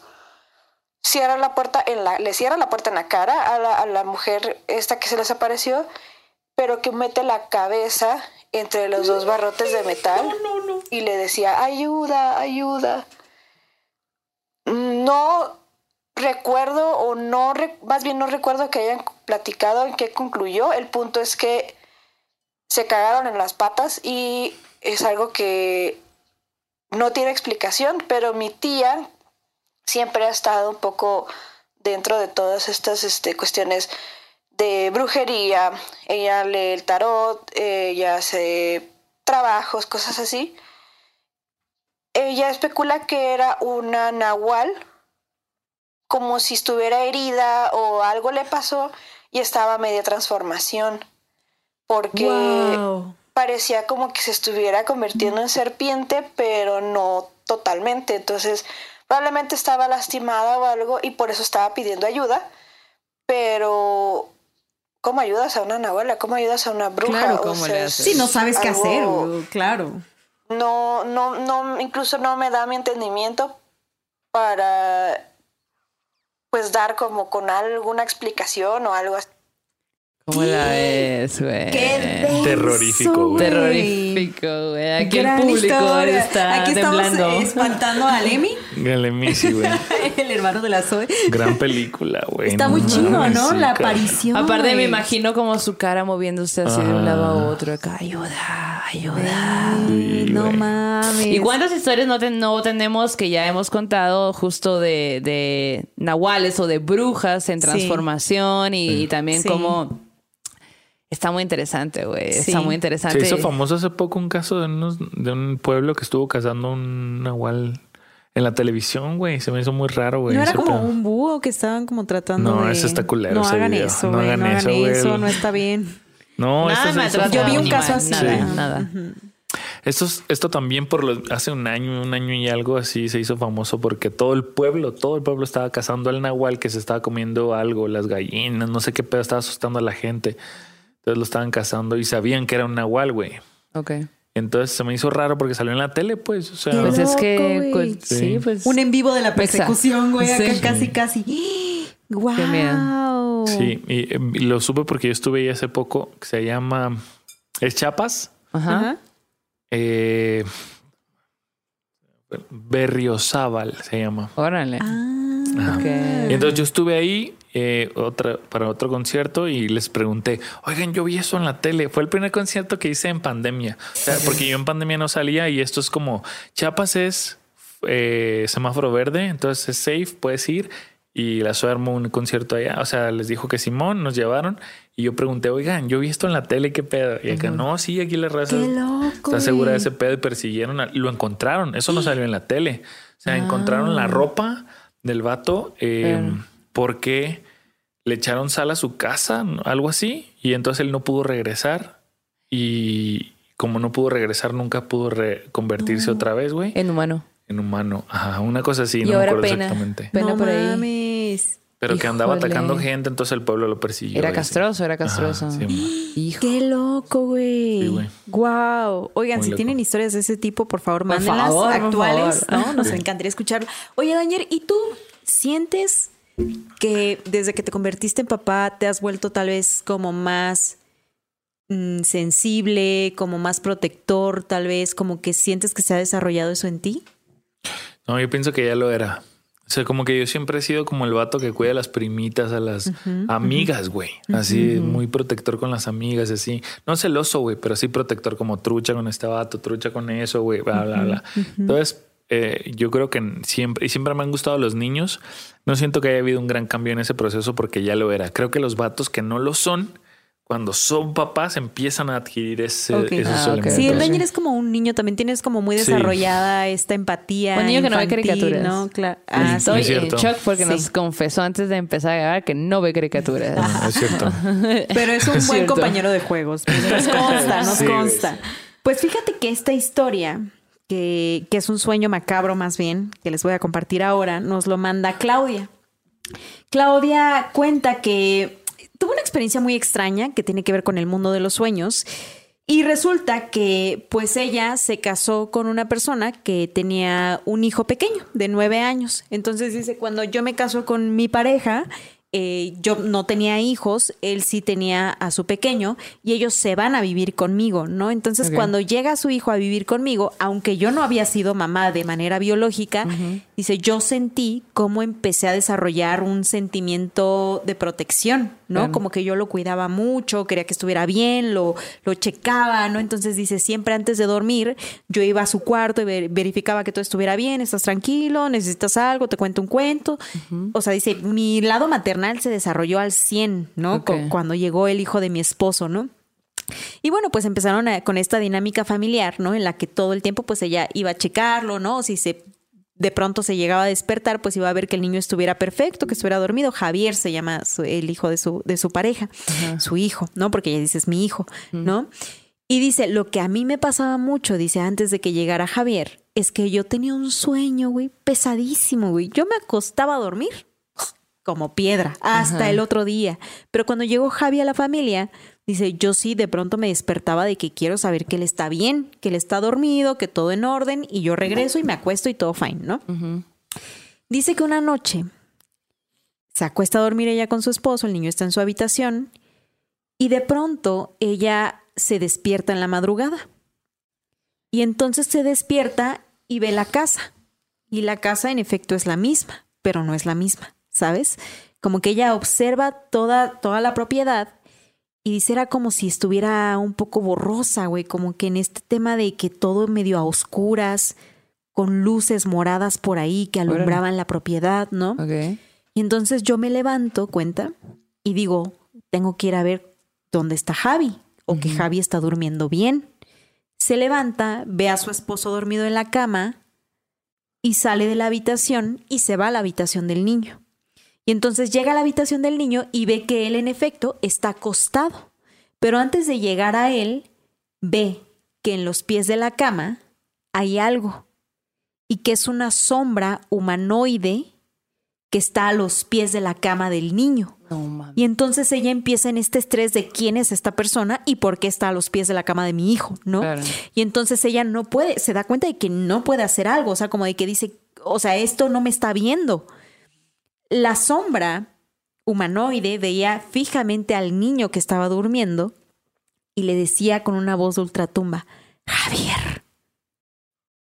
Y entonces ella se espanta muchísimo, sale corriendo de la casa y llega a la casa de la vecina, se detiene allí, dice en estas distancias sobrenaturales, porque nunca son reales, ¿no? Que das tres pasos y ya estás en casa de la vecina, yo ya había salido de la casa y de pronto me doy cuenta de que no, de que yo no tengo que huir, de que yo tengo que volver a salvar a Javier y a cuidarlo y a protegerlo de eso que está a los pies de la cama. Entonces regresa y se da cuenta de que no, o sea, de que todo está como raro, ¿no? Se, está cayendo en cuenta de que es un sueño. Dice, esto no es real, esto no está pasando, entonces tengo que volver a mi cuerpo, tengo que regresar a mi cuerpo, despertarme y verificar que Javier está bien.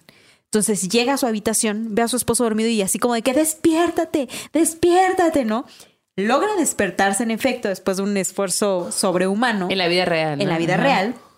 O quién sabe si esta es la vida real, no sabemos. güey. ¿Qué es real? Se sienta en la cama llorando, sudando, con un dolor de cuerpo increíble. Su esposo se despierta y le dice, güey, ¿qué pasó? ¿Estás bien? Y dice, no, no, no, no estoy bien. Tengo que levantarme y ver que el niño está bien. Se levanta de la cama y dice, yo siento en mi cuerpo el dolor, como si hubiera corrido un maratón, como si algo me hubiera apretado, ¿sabes? Mi cuerpo está dolido. Va a la habitación y dice, yo así en esos pasos que son de mi cuarto al cuarto del niño, como toda mamá, transformación de "Uf, serena, tú todo bien, no Sí. pasa nada. Que no sepa Entro que lo más miedo. normal que puedo al cuarto y digo, Javi, ¿todo bien? Y Javi está tapado con las cobijas, así todo tenso. No mames. Y le dice, no, no estoy bien. Se quita la cobija y le dice, había un señor a los No, pies de mi cama. había no. algo a los pies de mi cama. Güey, la morra, güey. No, No, pinches mames, güey. Dice, obvio no le dije nada, güey. O sea, claro pero la morra tragándose todo lo que acababa de vivir en sueños. Y dice, ¿sabes qué? Me voy a quedar contigo un rato en lo que te duermes, que no sé qué. Y ella así como de que temblando, güey. Se acuesta con el niño, lo calma, lo duerme. Y dice, güey, yo ya no pude dormir después pues, de eso, güey. Yo me quedé despierta hasta el otro día, ¿no? Claro. Dice, y jamás me, puedo ex- me pude explicar ¿Cómo pasó? cómo fue que pasó eso. Claro. Y ese Imagínate es su sueño un macabro. día de repente soñar algo bien culero y que la Amalia tenga pesadillas también de lo mismo. Qué feo, güey. Sería horrible, güey. Sería súper horrible.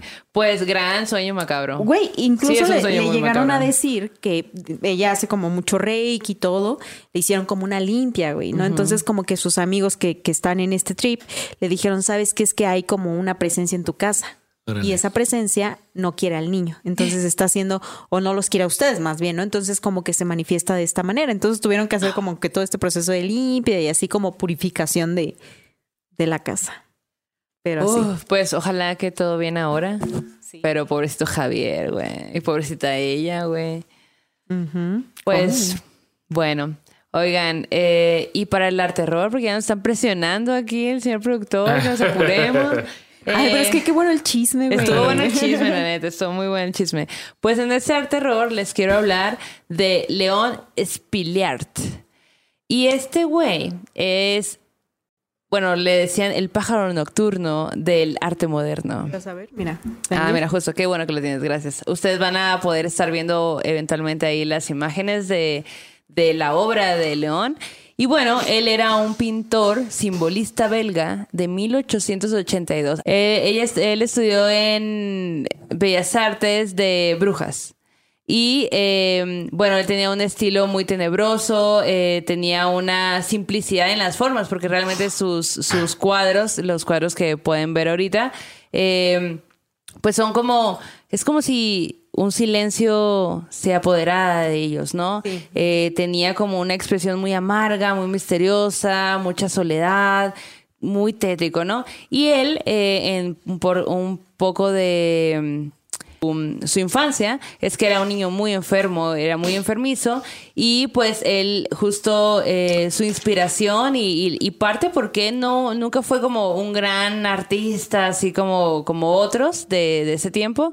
Pues es porque él no apostó nunca a estar en grandes galerías ni a vender demasiado, sino él, él justo pintaba cosas de para para su, para su gente, ¿no? Como para gente del barrio, gente eh, vagabundos nocturnos, como que pintaba mucho como la playa, porque pues estaba mucho, eh, pues justo ahí había mucha playa, entonces él él sufría mucho de problemas del estómago, entonces daba largas caminatas en la playa y lo que veía en, en sus caminatas luego lo retrataba, ¿no? Ok, ok.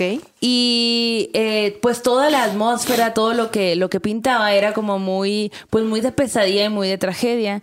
Y eh, tenía como, como un sentimiento muy profundo de angustia, mucha soledad. Como mucha nostalgia, Mucha ¿no? nostalgia. Sí, sí, y de hecho hay cuadros que dices tú, ¿qué onda con esto? O sea, ¿de dónde lo sacaste, no? Porque en ese tiempo, en los 1800 también había otros pintores que pintaban totalmente diferente, ¿no? Colores y gente muy feliz y pues también era lo que les había tocado vivir a esos pintores. Claro. Él, él, como menciono, no apostó por ser un gran pintor de galerías y vender un montón, sino como él decía, yo retrato lo que estoy viendo y, y le hablo a la gente con la que convivo, porque pues era de un barrio y pues ahí de eso se rodeaba, ¿no? Y a los 21 años, él viaja a Bruselas junto con un editor de escritores, de escritores simbolistas y se convierte en un ilustrador de Edgar Allan Poe, Órale, de las historias de Qué Edgar Allan Poe. perro, güey. Entonces está bien interesante eso porque justo, ¿no? O sea, obviamente eh, él pintando esto, Edgar Allan Poe como era de Edgar Claro. Allan Poe, pues hicieron match ahí bien Claro. cabrón y dijeron, pues bueno, o sea, aquí yo Amigos. me... Ajá, amigos. Y él usaba mucho esta onda de las acuarelas, el gouache, el pastel, el carbón de leña y tenía como eh, eh, sus pinturas en una mezcla de técnicas de, de todo lo que de todo lo que podía usar él, él en ese momento porque también obviamente no no tuvo mucho dinero en, en vida haciendo esas pinturas, sino que pues poco a poco más bien fue sobreviviendo y por supuesto que no quisiera decirles como que ah murió y fue famosísimo porque no de hecho tú, tú buscas algo en Wikipedia y es un micropárrafo lo que te tienen que ok. decir de él pues no tuve que buscar varios artículos varias cosas para, para entender un poco más sobre la vida de él porque pues justo nadie le dio como La eh, importancia la importancia y la mérito. visión porque era muy raro para la época, ¿no? Y porque pintaba como pintaba y usaba la paleta de color que usaba, pues, ¿no? Y al final, así como Edgar Allan Poe, pues bueno, igual Edgar Allan Poe por lo menos lo publicaban. A él, a él no, no, o sea, no Qué era loco, como un güey. galerista, así como que vendiera un montón. De hecho, a él le tocó, eh, con- o sea, fue pasando el tiempo y le tocó la época de, de grandes pintores en, en París, pero él no se metía con esa onda porque como que no le interesaba, pues no, no le interesaba como que estás pintando con una paleta de colores que a mí no me interesa, o sea, el amarillo, el naranja, que no, o sea, yo estoy en grises, yo estoy en eso. Y una, una algo muy, muy interesante de él es que hizo una serie de autorretratos, hizo bastantes autorretratos, pero es bien loco, o sea, son imágenes súper sombrías, son, o sea, es como si él estuviera pues pintándose, pero con una, una cara como que hasta él mismo se pinta como en una, en una expresión muy, como muy, como a lo mejor asustado, no sé cómo decirlo, como muy dañado quizá, como que no he dormido en un montón de tiempo, he visto un chingo de cosas y me pinto de esa misma manera, ¿no? Entonces, pues justo esa es la razón por la que en su tiempo no fue el gran pintor, ¿no? O sea, como que no lo hicieron tan conocido y a la época, o sea, si no hay un Wikipedia gigante hablando de él, es que ni siquiera le estamos dando importancia. Claro. Y en realidad fue una persona que, güey, pintó cosas de Edgar Allan Poe, ilustró sobre las historias de él, pues, ¿no? Y bueno, una de sus mayores influencias fue Odilon Red- Redón, que pues también un gran, un gran pintor. Un poco diferente porque pues él pintaba con colores diferentones también, ¿no? Eh, pero las figuras y todas estas formas y la simplicidad que tiene, como que de ahí la va agarrando. Y tienen, o sea, expertos del arte también como que hablan de, a lo mejor se basó de esto, a lo mejor se basó de aquello otro, ¿no? Y- pero como no hay gran texto, no hay gran- una biografía de este, de este hombre, pues se, solo son especulaciones, pues no es como que Sí. Muy misterioso. muy misterioso, Ajá, o sea, sí. por eso es un es como un arte Todo un terror artista. perfecto, ¿no? Ajá. Y pues bueno, eh, las obras de este pintor están expuestas en el Museo de Bellas Artes de, eh, de Austin y Bruselas. Él murió en Bruselas el 23 de noviembre de 1946. Ok. Y pues bueno, eh, ustedes van a poder estar viendo algunas de las imágenes de su obra. Si les interesa, les menciono, no hay gran información, pero la que hay es bastante Pero interesante. vayan a Bruselas, ¿no? pero si pueden, vayan a Bruselas a ver su obra. Está aquí a la vuelta, ¿no? Sí, y, y pues, o sea, me parece un gran referente porque justo me, me vuelve, me, me vuelve muy loca esta, esta idea de, o sea, como si existió alguien, pero alguien que hizo pintura, hizo cuadro, hizo, hizo arte, pues, ¿no? pero no estamos y- hablando ¿sabes de qué? él, Siento pues, que ¿no? Incluso, Sí. o sea, como lo que decías, a lo mejor a quien no hay que darle tanta importancia es a Wikipedia, ¿no? Como eh, buscar en esas otras fuentes En que otras, están ahí, claro, ¿no? Como- Pero bueno, también Wikipedia es como el básico, ¿no? Es lo primero que te sale casi siempre y es una micro, ah, nació, murió, bla, Claro. así, ¿no? Y aquí está una foto. y a lo de- mejor si buscan el museo, ¿no? En Ajá. Bruselas o en Austin, ahí les va a salir algo más, güey, ¿no?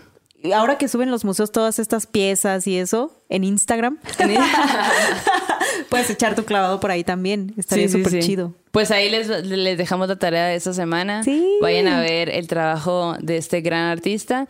Y pues si les gusta, ¿no? Ya ustedes podrán estar viendo en, vieron en pantalla algunas de sus obras. Y me parece muy interesante porque realmente retrató una forma diferente en su época. Y justo el hecho de que no, de no haber sido reconocido, el hecho de haberse como que al final saltado años en su época, ¿no? Porque estaba haciendo cosas que otros no hacían y que los hacían más famosos. Y él pudo haber dicho, ah, bueno, ya cambio de paleta de color y pinto otras Claro. cosas para ser famoso. Pero no le interesaba, pues. Claro. Porque él habla, él no quería eso, él quería, o sea, quería que la gente de su barrio entendiera lo mismo que él entendía porque pues justo vivían lo mismo, ¿no? Claro. Exacto. Y pues ahí está la recomendación de este terror. Yay, qué chingón. Bueno, van a estar en Instagram las fotos para que las vayan a ver Vayan, después. vayan. Y finalmente para irnos y para tener que ver este fin de semana, fíjate que hace unos días hice una nota de una actriz mexicana que es una de las últimas divas de la época de oro del cine mexicano, Keta Labat. Ella estuvo en dos tipos de cuidado, hizo un chingo de películas con Pedro Infante, Jorge Negrete y bueno, nos invitó a su casa, hicimos una nota, la compartiré ahí para que la lean y me impactó, güey, que en su sala, en la sala de su casa, es una mujer de 93 años, güey increíble de, de una charla sabrosa, güey. A gusto. A gusto, que te tiene algo que contar, colecciona cucharitas de plata, en una pared tiene todas sus fotografías de todas las escenas de cine que hizo, su esposo era camarógrafo, no estaba en esta parte de la fotografía en el cine, ¿no? Güey, hermoso, güey. Y de pronto veo que ahí en la sala en una esquinita hay una cabeza, güey. Una cabeza dorada de Qué piedra. Ah, güey. ok. Y así, de, doña Queta, ¿qué es La eso, güey? última Bueno, reportera que vino. Plagiado. No, no, no. Había una cabeza eh, dorada de piedra en una mesita, güey. Y yo así como que dije, doña Queta, cuénteme por favor qué onda con esa cabeza. Yo ya sabía un poco, pero bueno, quería que ella me lo contara, güey. Resulta que esa cabeza de piedra tiene que ver con una película que hizo su hijo cuando era chiquito, su hijo Pablo. Su hijo Pablo fue contratado por Enrique Taboada, que es uno de los grandes del cine de terror mexicanos, ¿no? Para hacer una película emblemática de terror mexicana también, que se llama El libro de piedra. ¿No? Entonces su hijo hizo el papel de Hugo. Bueno, El libro de piedra es una película que ustedes pueden ver en YouTube, que ahí está. Vayan, véanla No ratito mañana, güey. Ahí está, güey. Sí, vaya a verla, ¿no? En el que haz de cuenta que una institutriz es contratada por una familia muy adinerada, por un señor muy adinerado que tiene una hija, ¿no? Su hija se llama eh, Silvia. Pero Silvia, güey, desde que la morra llega a, a cuidarla y a enseñarle, pues la advierten, es rara, ¿no? Como que no es una niña normal, te lo advertimos. Yo- eso han dicho de mí toda Ajá. la vida, güey. Sí, sí, sí. Nomás Muy No, un poco, un tanto como, como, como la morra del seco, ¿no? La hijita del seco, ¿no? La morra le dice, es que yo tengo a mi amigo y mi amigo es Hugo. Ah, y entonces ok. todos así, de quién es Hugo? Y el papá le dice, Hugo no existe, güey. Hugo es su amigo imaginario. Ajá. Y entonces la niña duro y dale todos los días está de que mi amigo Hugo me dice esto, me pidió el otro, me hizo aquello, no sé qué, no sé cuál.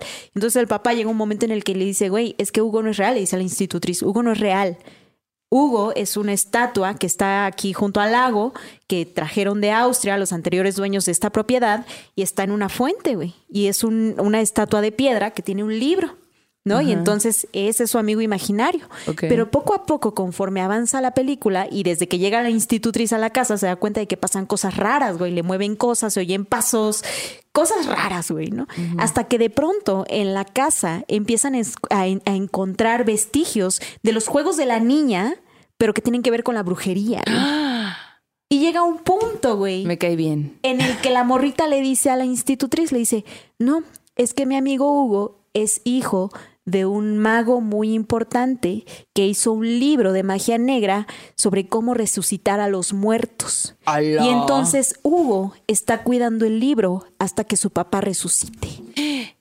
A la bestia, güey. No les quiero contar qué pasa después porque ya lo verán ustedes en la película, pero Ketalabat es la mamá del niño en el que fue basado este niño de piedra. Entonces, Ok. Keta me contó ese día que cuando ella llegó por su hijito al final de una de las escenas, una persona que estaba ahí en la producción le dijo, Doña Queta, Doña Queta, aquí le guardé la cabeza de la estatua de piedra, que es la de su hijo, para que se la lleve usted a su casa. y entonces, desde entonces, güey, desde el rodaje de esa película, güey, que es de 1969, Queta Labat se llevó como recuerdo la cabeza de Hugo No manches. a su casa. Y la pone en su y ahí casa, la tiene en su sala, güey. Y entonces dice que le da mucha risa a Doña Queta, que llega mucha gente y le dice, no Doña Queta, la cabeza del Hugo, ahí la tiene. Ustedes van a saber por qué tiene la cabeza de Hugo. Ya lo verán en la película. Pero ella dice, güey, yo recogí la cabecita del Hugo, me la llevé a mi casa y dice, y que un amigo suyo escultor que se llama Lorenzo Rafael la puso en dorada y él la tiene ahí en su casa. Ah. Ustedes van a estar viendo ahorita cómo está en esa mesita la cabeza del Hugo. Pero sin duda, el cine mexicano de antes fue una pinche chulada, güey. Vayan a ver esta película, no les va a costar más que una hora y media de su tiempo. Ujú. Así que- mucha tarea, mucha Muchas tarea para cosas. este fin de no semana. es tarea, güey, muchos placeres. Bueno, para sí, este fin sí, de sí, semana. sí, sí. Así que, ¿Cómo la Daniel, ves? Danger, muchas gracias por venir. Gracias por invitarme. Gracias Muy- por venir a contar tus historias que supongo que no la cuentas tan a menudo. No, la verdad es que nunca cuento cosas de esas, güey. Pues muchas gracias ¿Cómo por te Ahorita voy a sentiste, poner el radio cuando me vaya de regreso a mi casa, A mi la carro, para que se me olviden todas estas cosas, Sí. el duende y todo esto. ¿a ti qué te pareció, Amy, que está aquí de... No va a dormir. Perplejo, dice, estoy Oigan, perplejo. Este, no olviden eh, suscribirse a este canal, darle like.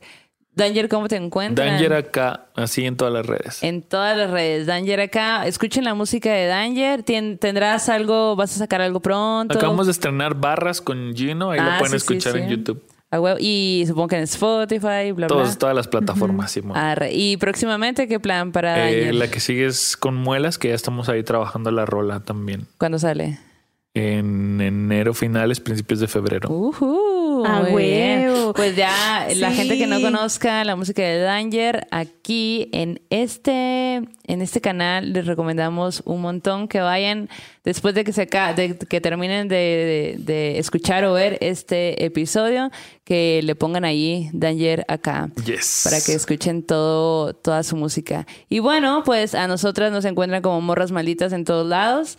eh, todos lados, literal. Y pues cerramos el círculo para que no se nos pegue nada. No vaya a ser que el daño nos deje aquí un duende. Y no, gracias. Eh, pues cerramos el círculo. Vayan con su dios, diosa, santos, santes, todo de preferencia. eh, porque ese que ha terminado. Así que nos vemos hasta la próxima. Bye bye. ¿Estás listo para convertir tus mejores ideas en un negocio en línea exitoso? Te presentamos Shopify.